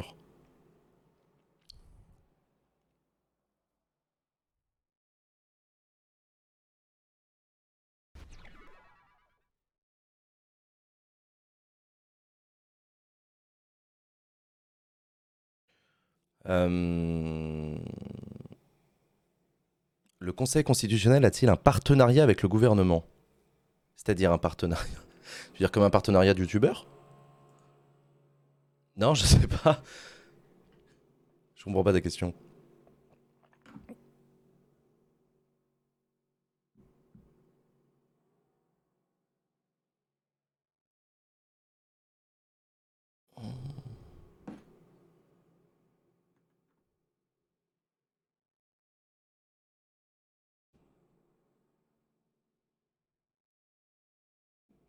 J'aime bien l'idée que la droite c'est le conservatisme et l'extrême droite c'est la volonté de retour en arrière sociétal et la gauche et son extrême c'est le contraire, reste à savoir pour la raison de fonction de contexte disons. Dans l'application c'était comme réaliste, révolutionnaire et tout. Ouais. Ouais, je réfléchis. Oui, euh, contextuellement on peut... euh, c'est la différence entre le conservatisme et le caractère réactionnaire. Le réactionnaire c'est un retour en arrière, un effacement des progrès. Le conservatisme c'est un maintien du statu quo en ce qu'il est préférable. Un excellent euh, podcast aussi de euh, Thomas Legrand sur le conservatisme. Qu'est-ce qu'être conservateur?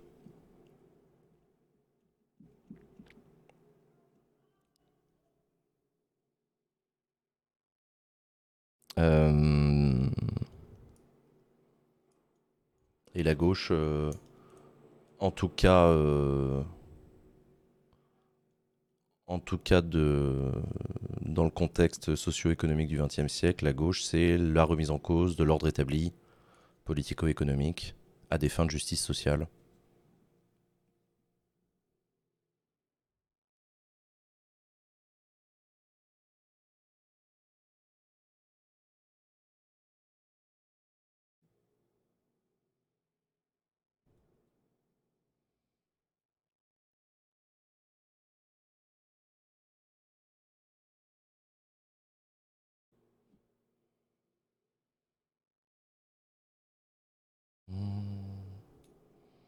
Un podcast sur le centre Histoire qu'on pige?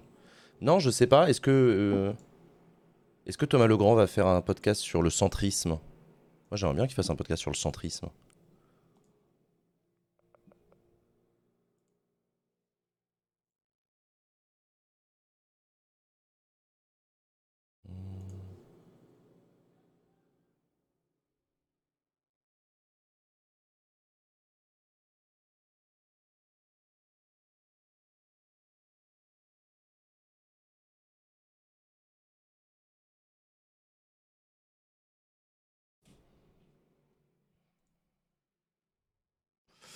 Euh, non, on l'a pas fait encore.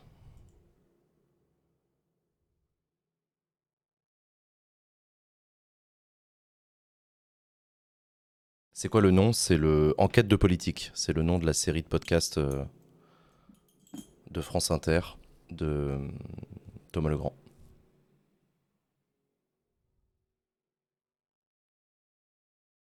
Quelles seront les prochaines élections? Il y a les élections sénatoriales en septembre prochain et les élections européennes en 2024.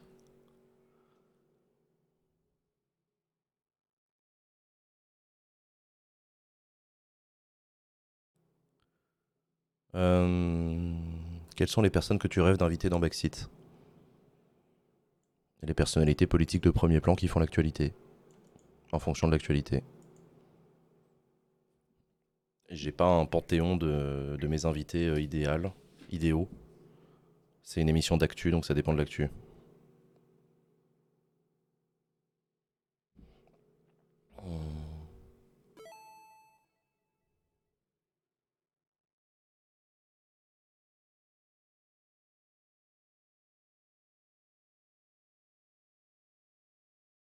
Genre Elisabeth Borne bah, le problème le problème d'un Premier ministre ou d'un Président de la République, c'est que par définition, ils font l'actu en permanence. Donc c'est toujours un candidat, euh, c'est toujours un, un invité idéal pour n'importe quelle interview.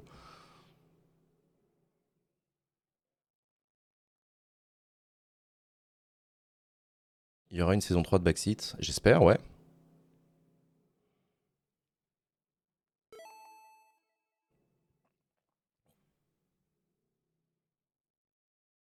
Borne, elle dirait rien d'intéressant. Ça dépend ce que tu. Ce que tu attends.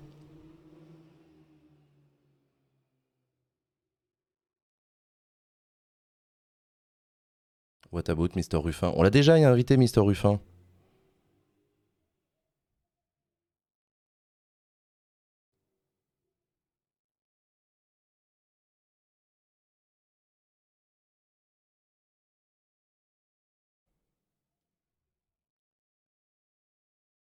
Est-ce qu'il est encore pertinent de continuer à parler de droite ou gauche? On peut avoir des atomes crochus avec certains points à droite et d'autres à gauche.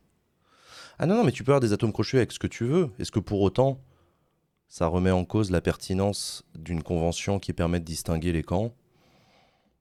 Pas grave, faut pas que tu te sentes enfermé. Hein.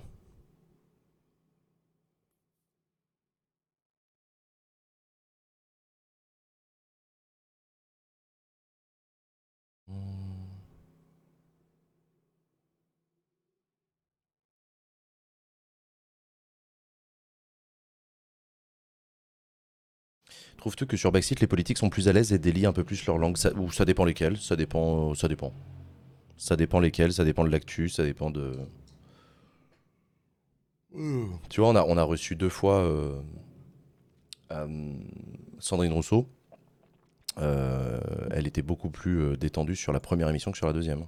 Là, c'est un exemple.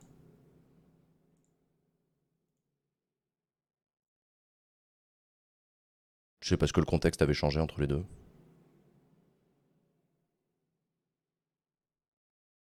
Ça fait longtemps qu'il existe le débat, il faudrait arrêter avec la droite et la gauche. Oui, ça fait depuis aussi longtemps que la droite et la gauche existent. Ça fait partie du jeu.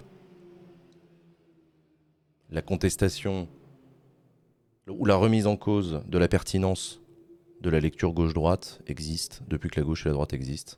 Et c'est pas grave. C'est très bien.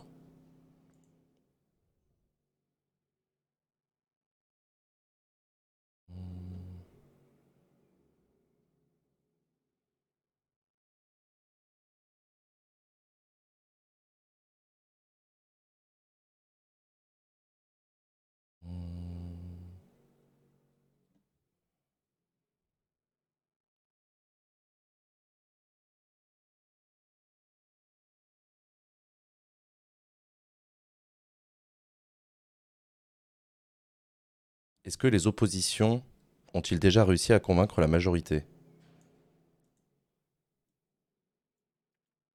Euh, bah oui.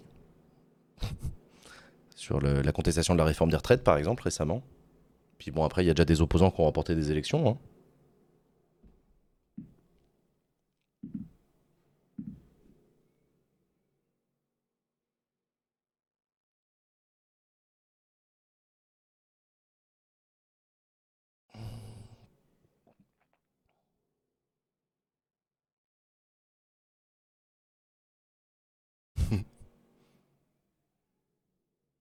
C'est curieux, je crois que j'ai jamais autant entendu, parler des prochaines présidentielles aussitôt dans un mandat. Est-ce que c'est symptôme d'un blocage politique actuel?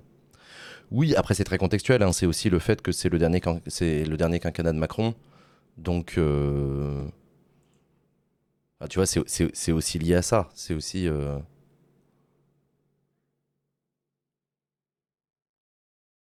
C'est aussi lié au fait que euh, le mercato est d'autant plus intéressant qu'on sait que Macron ne peut pas se représenter.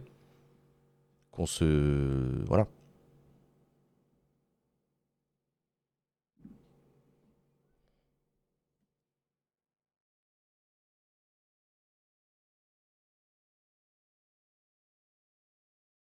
Est-ce que Macron peut se représenter en 2032, en 2032, genre après le mandat d'un autre? Oui.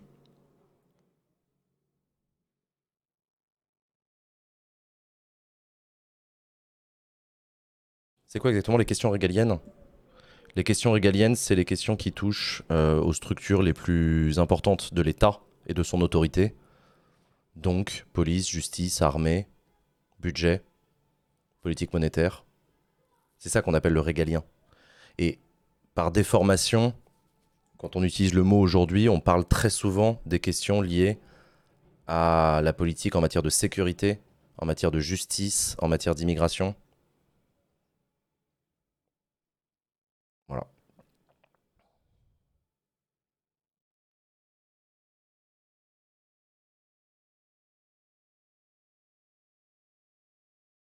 Macron Premier ministre dans un gouvernement entre deux, c'est possible? Oui. Oui, je vous rappelle qu'un Premier ministre n'est pas euh, élu, il est nommé.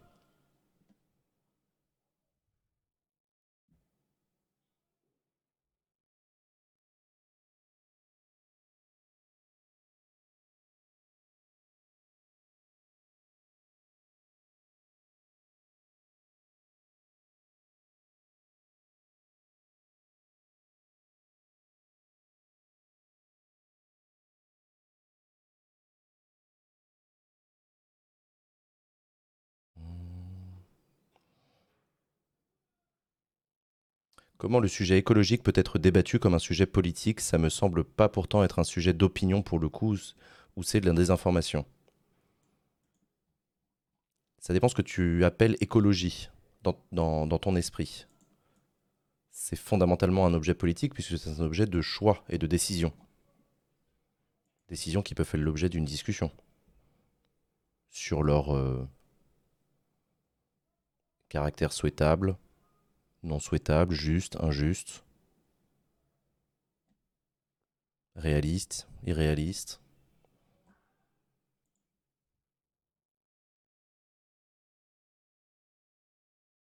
C'est de la gestion de la société, c'est politique. Oui, voilà, c'est ça, c'est politique.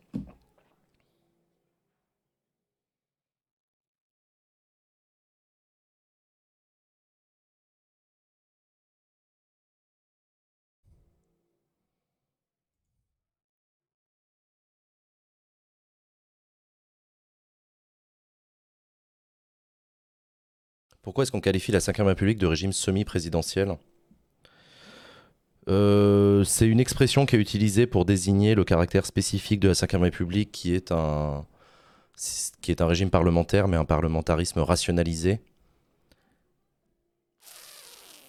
C'est semi-présidentiel parce que le président euh, partage le pouvoir exécutif avec un Premier ministre qui euh, relève de la légitimité du Parlement. Donc c'est pas tout à fait un régime présidentiel à l'américaine où le président a l'administration pour lui. Même si le Parlement aux États-Unis peut empêcher le président d'agir, hein, je rappelle. Mais c'est pas non plus un régime complètement parlementaire, puisque le parlementarisme a été rationalisé. Donc euh, il y a des limites, il y a le 49.3, c'est un exemple. Tu vois?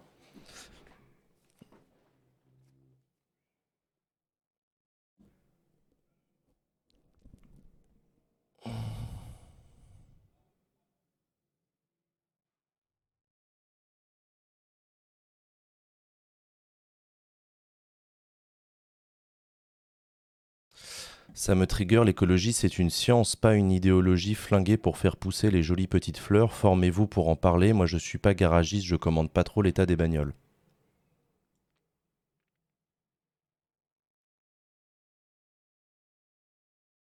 Bah t'as pas l'air d'être politiste et ça t'empêche pas de faire des commentaires politiques. Visiblement. Donc tu vois, comme quoi. Euh, mais blague à part, euh, la question des faits scientifiques et de la connaissance en matière d'écologie n'est pas un objet de débat politique. La question politique en matière d'écologie, c'est sur les décisions qu'il faut prendre et sur les manières de les prendre. La science décrit, mais la science ne prescrit pas.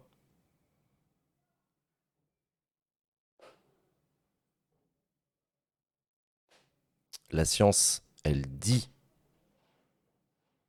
quels sont les mécanismes de changement du climat Quelles en sont les causes et quelles en sont les conséquences C'est au tour du politique que de juger qu'il est nécessaire ou pas d'agir contre ces changements et leurs effets néfastes. et quelles sont les actions à mener, ça c'est pareil, c'est pas à la science de le dire. Elle peut éclairer la science, mais elle peut pas euh, prendre la décision à la place du politique. Merci Senzos pour ton prime.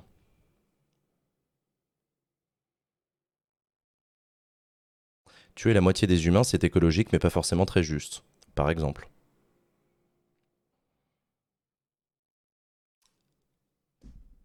Taxer. Appliquer le principe de pollueur-payeur à la consommation de carburant pour les automobiles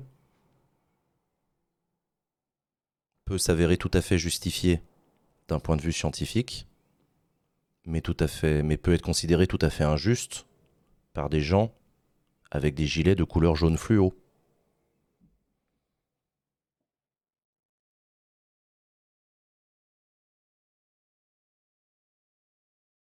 Par exemple.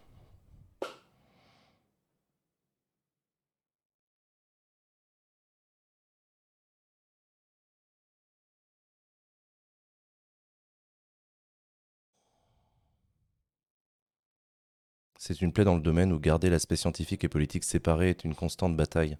Mais oui, non, mais c'est ça. C'est à mon avis, il faut pas faire l'erreur de d'attendre des scientifiques qu'ils fassent de la politique. Ce n'est pas leur rôle. On en demande trop aux scientifiques. C'est pas aux scientifiques de dire sur les plateaux télé ce qui relève du souhaitable ou du non souhaitable. Ça, c'est du rôle du politique. Moi, j'en ai marre que les politiques, que, qu'on invite des journalistes, euh, pardon, qu'on invite des climatologues pour leur demander euh, Ah, selon vous, il faudrait. Euh, je sais pas. Insérer ici une, une proposition d'ordre politique. Ah, selon vous, il faut interdire les SUV. Non, mais selon moi, rien du tout. Moi, je suis scientifique. Je suis là pour vous dire que. E égale MV. Euh, plus les voitures sont grosses, plus elles consomment d'énergie. En l'occurrence, euh, l'écrasante majorité de l'énergie aujourd'hui, c'est énergie issue du pétrole. Euh, voilà, si on veut faire de la sobriété, c'est nécessaire. Enfin, voilà, Ce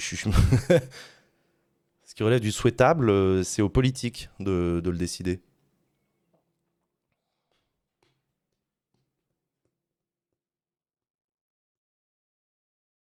E égale un demi de MV2. Oui. Mais la masse dépend de la vitesse. Enfin, le. L'énergie dépend de la masse comme de la vitesse.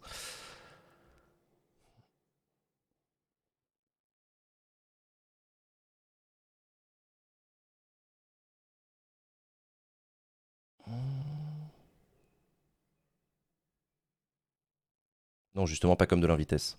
Non, mais oui, enfin, on s'est compris.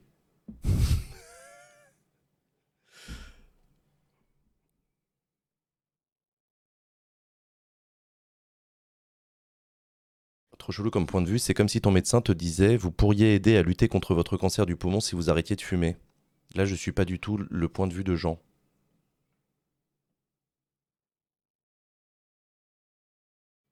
Je comprends pas, comprends pas la comparaison. Heureusement que les médecins disent que réduire sa consommation de tabac, ça réduit le risque d'avoir un cancer du poumon.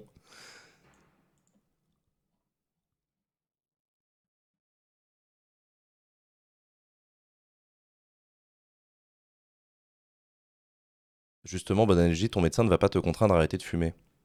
Ah oui, bah non. Bah non, il le peut pas. Ton médecin est en forme.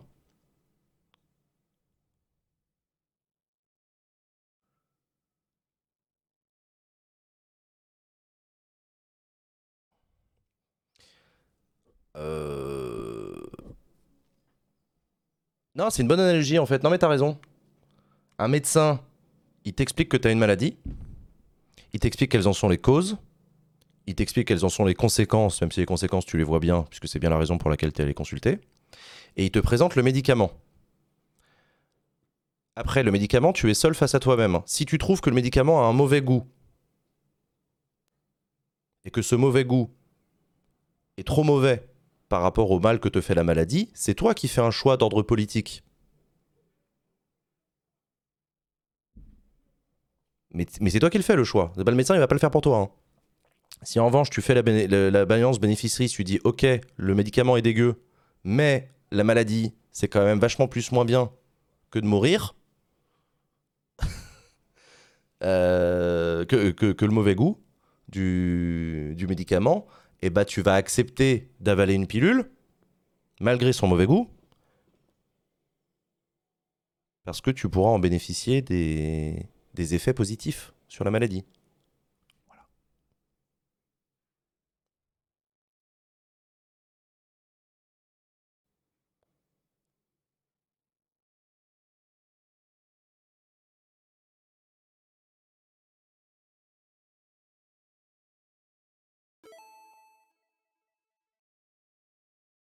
Mais du coup, on doit prendre son médicament ou non?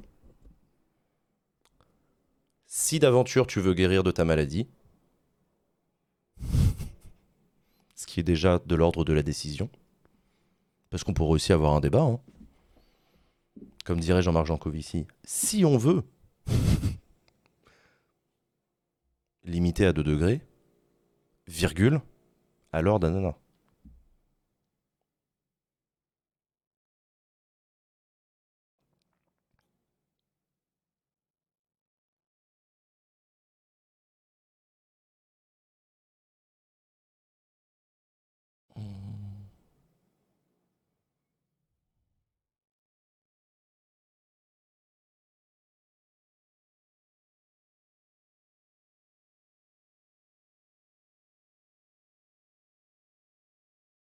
Donc bref, euh, tout ça pour dire que euh, je suis un grand défenseur de la, place du scientifique dans le débat public, mais je suis aussi un grand défenseur du rôle et de la place du politique, et que c'est très dépolitisant. Et à mon avis, c'est faire un bien mauvais, c'est rendre un bien mauvais service aux scientifiques que de leur euh, confier des responsabilités qui ne sont pas les leurs. Foutons la paix aux scientifiques, laissons-leur faire leur travail et repolitisons le politique qui qui a pour rôle de faire des choix, y compris en, en, faisant, euh, des calculs coût-bénéfice. En résumé, la science est capable de dire ce qu'il faudrait faire, mais le politique a la décision finale.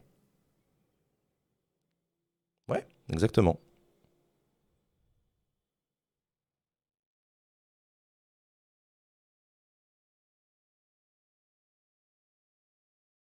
Oui, exactement.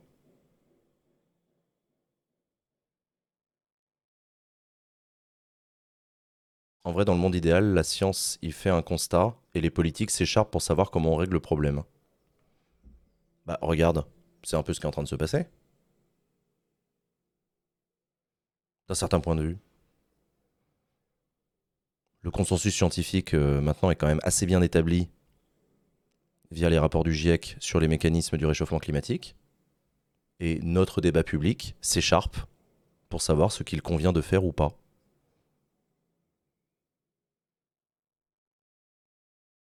Et le fait que vous soyez visiblement dans le chat un certain nombre à être déçus de l'action du gouvernement en matière écologique n'est pas de la responsabilité du scientifique, mais visiblement de la responsabilité du politique qui ne semble pas apporter les réponses que vous estimez nécessaires et souhaitables pour résoudre le problème. Le scientifique, lui, de son côté, il dit la même chose. Hein. Que Macron soit président ou pas. Hein.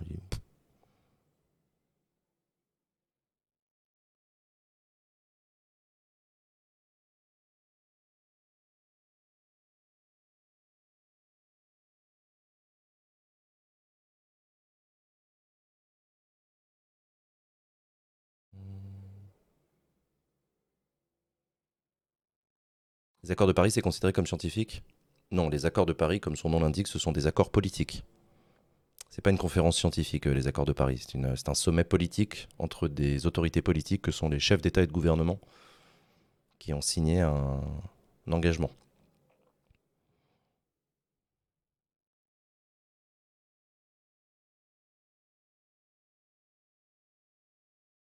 Hmm.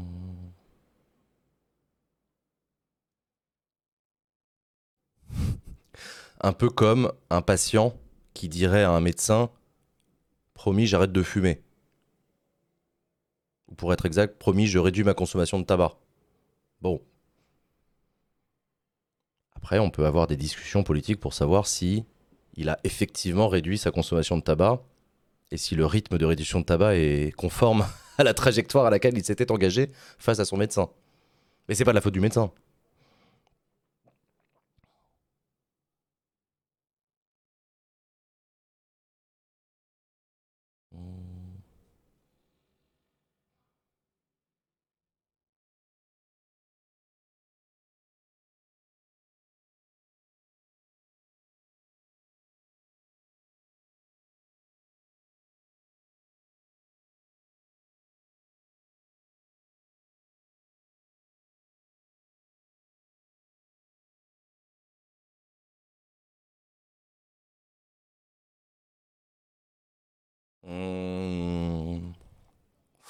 Donc, euh, donc voilà. Donc ouais, non. Vive le politique, vive le scientifique.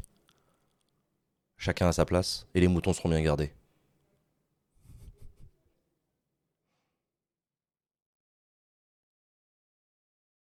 Après, il faudrait peut-être aussi arrêter de sacraliser la science. Ouais. Non mais, au demeurant, je je, je veux pas ré- je veux pas répondre par de l'ironie parce que c'est pas la première fois que je vois des commentaires aussi de personnes qui trouvent que les scientifiques ne sont pas assez écoutés par le politique. Ce qui est un avis parfaitement valable, hein, j'ai pas de souci avec ça. Mais qui en viennent à la conclusion qu'il faudrait euh, confier le pouvoir à des experts. En disant, euh, remplaçons les politiques qui sont incompétents et incapables par des scientifiques slash experts qui, eux, savent ce qu'il faut faire. Comme si la problématique en politique relevait d'abord de la compréhension des phénomènes et de la connaissance des solutions à apporter, plutôt que de la méthode de mise en place. Donc ça, ça existe. hein. Ça s'appelle une technocratie. Technocratie, c'est un modèle politique dans lequel le pouvoir appartient à ceux qui maîtrisent la technique.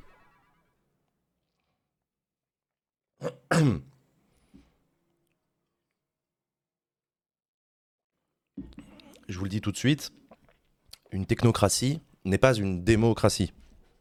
Une technocratie se moque totalement des opinions publiques et ne s'intéresse que très peu, sauf à ce que ce soit des paramètres que l'on fasse rentrer dans la machine volontairement, euh, au caractère de justice, au caractère euh, d'acceptabilité sociale, au caractère de morale. Donc, ce que vous perdez, vous gagnez avec la technocratie, vous le perdez dans les caractères démocratiques de, de la démocratie.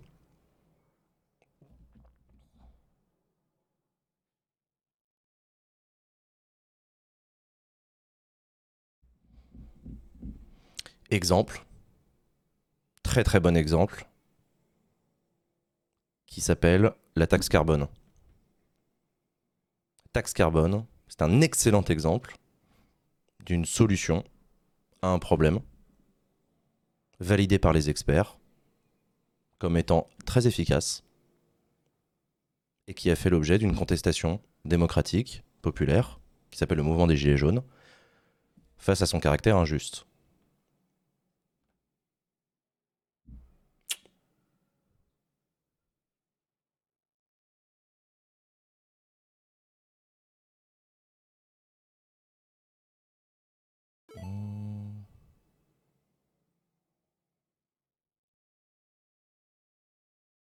Meilleur exemple quand on parle de démocratie, de technocratie. Ouais, ouais, ouais. Les, euh, les... L'écotaxe aussi, à l'époque, c'était pareil.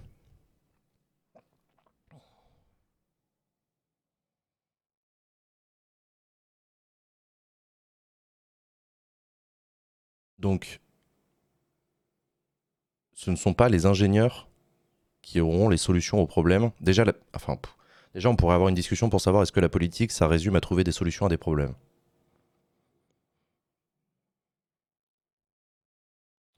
Mais quand même, à qui appartient la solution? Est-ce que c'est uniquement de l'ordre du technique ou est-ce que c'est de l'ordre du politique, démocratique, philosophique, moral, économique?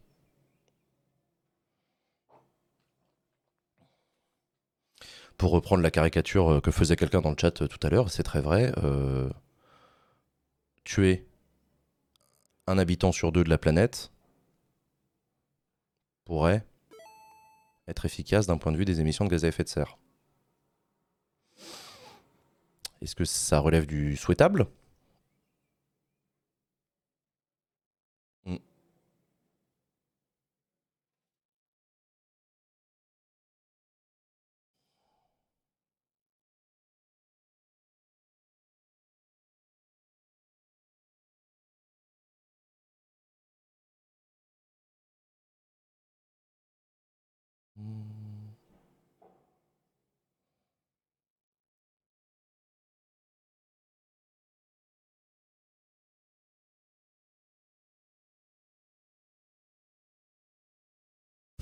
Vrai écolo se suicide.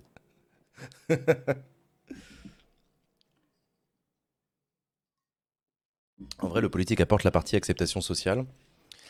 Oui, acceptation. Mais oui, acceptation ou, justice ou, désirabilité, euh, la question du rythme aussi, la question des priorités, la question des contreparties aussi.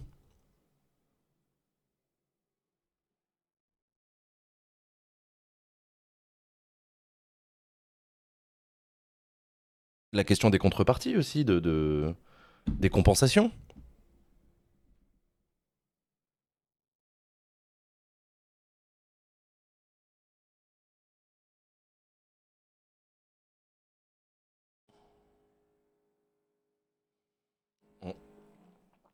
En plus, il faut être sûr que les scientifiques sont justes. Il y a un moment, l'eugénisme, c'était dans toutes les facs d'Europe.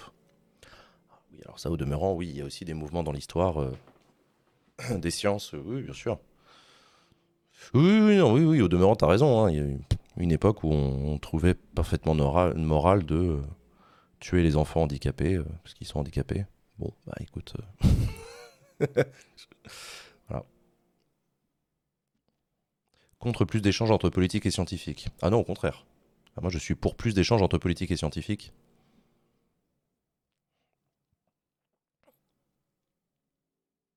Hmm.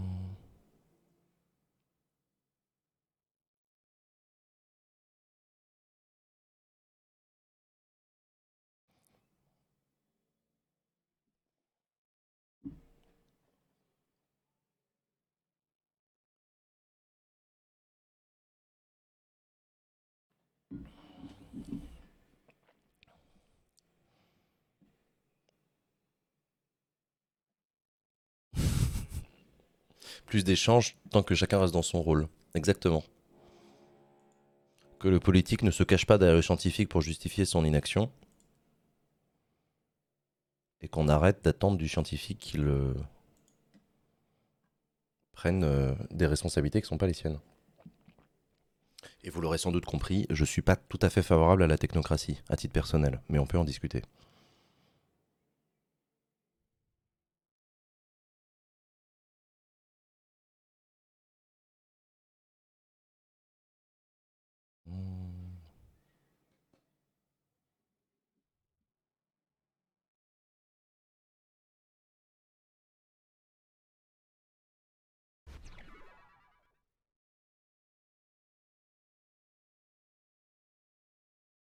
Perso, je trouve que ton exemple sur la technocratie était pas super.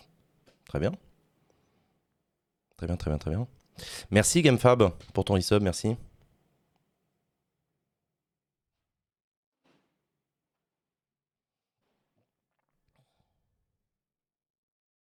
De toute façon, les littéraires n'aiment pas les ingés et les ingés n'aiment pas les littéraires. voilà.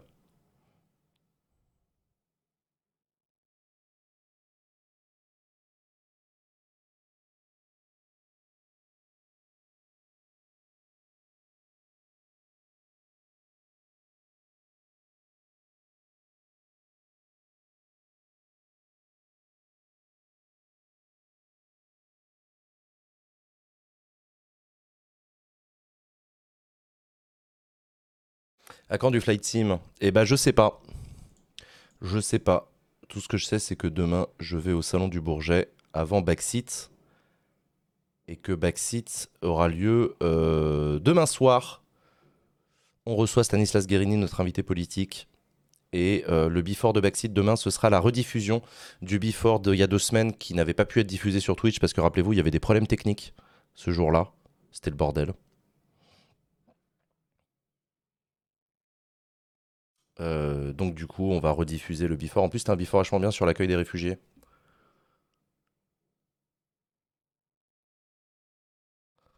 Il fait chaud ici, oh là là. À propos de Flycine, je te conseille le doc sur Airbus d'Arte posté hier. Ah ouais? Faudrait que je le regarde.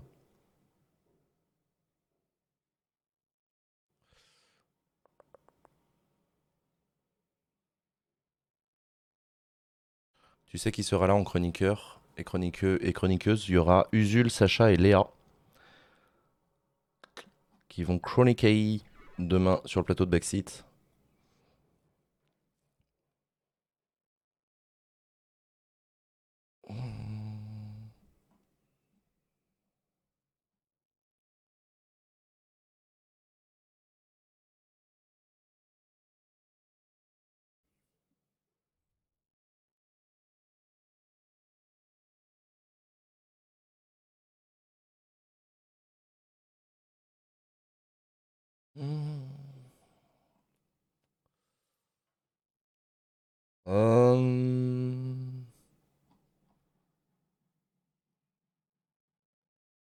Ah oui, il y a le Nintendo Direct. Ah. C'est pour ça qu'il y a son père. Ah.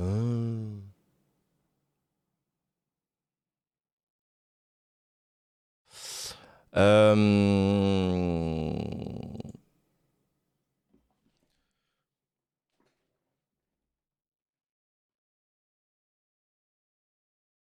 Moi, je vais m'arrêter là, les amis. Il est déjà 17h. Je suis fatigué. Euh, merci d'avoir été là, c'était cool. Stanislas Guérini, il en pense quoi du Nintendo Direct? Alors, Je suis pas sûr qu'on aura le temps de lui poser la question demain, c'est dommage. Rendez-vous demain pour Backseat. Je vous fais des bisous. Euh, venez dans le public, il reste des places.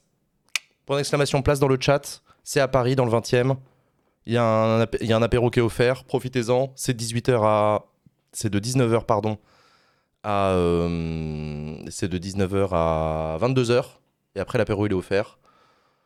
Demain, c'est à 18h30 que commence Backseat, exceptionnellement, oui, parce qu'il y a le before d'une heure qu'on rediffuse. Euh, Merci à toutes et à tous. À demain. Vas-y, je prends, je suis dans le 17. Et ben voilà, let's go, viens, viens demain. On est dans le quartier Gambetta. Des bisous, bonne soirée à tous. Ciao, bye bye, salut.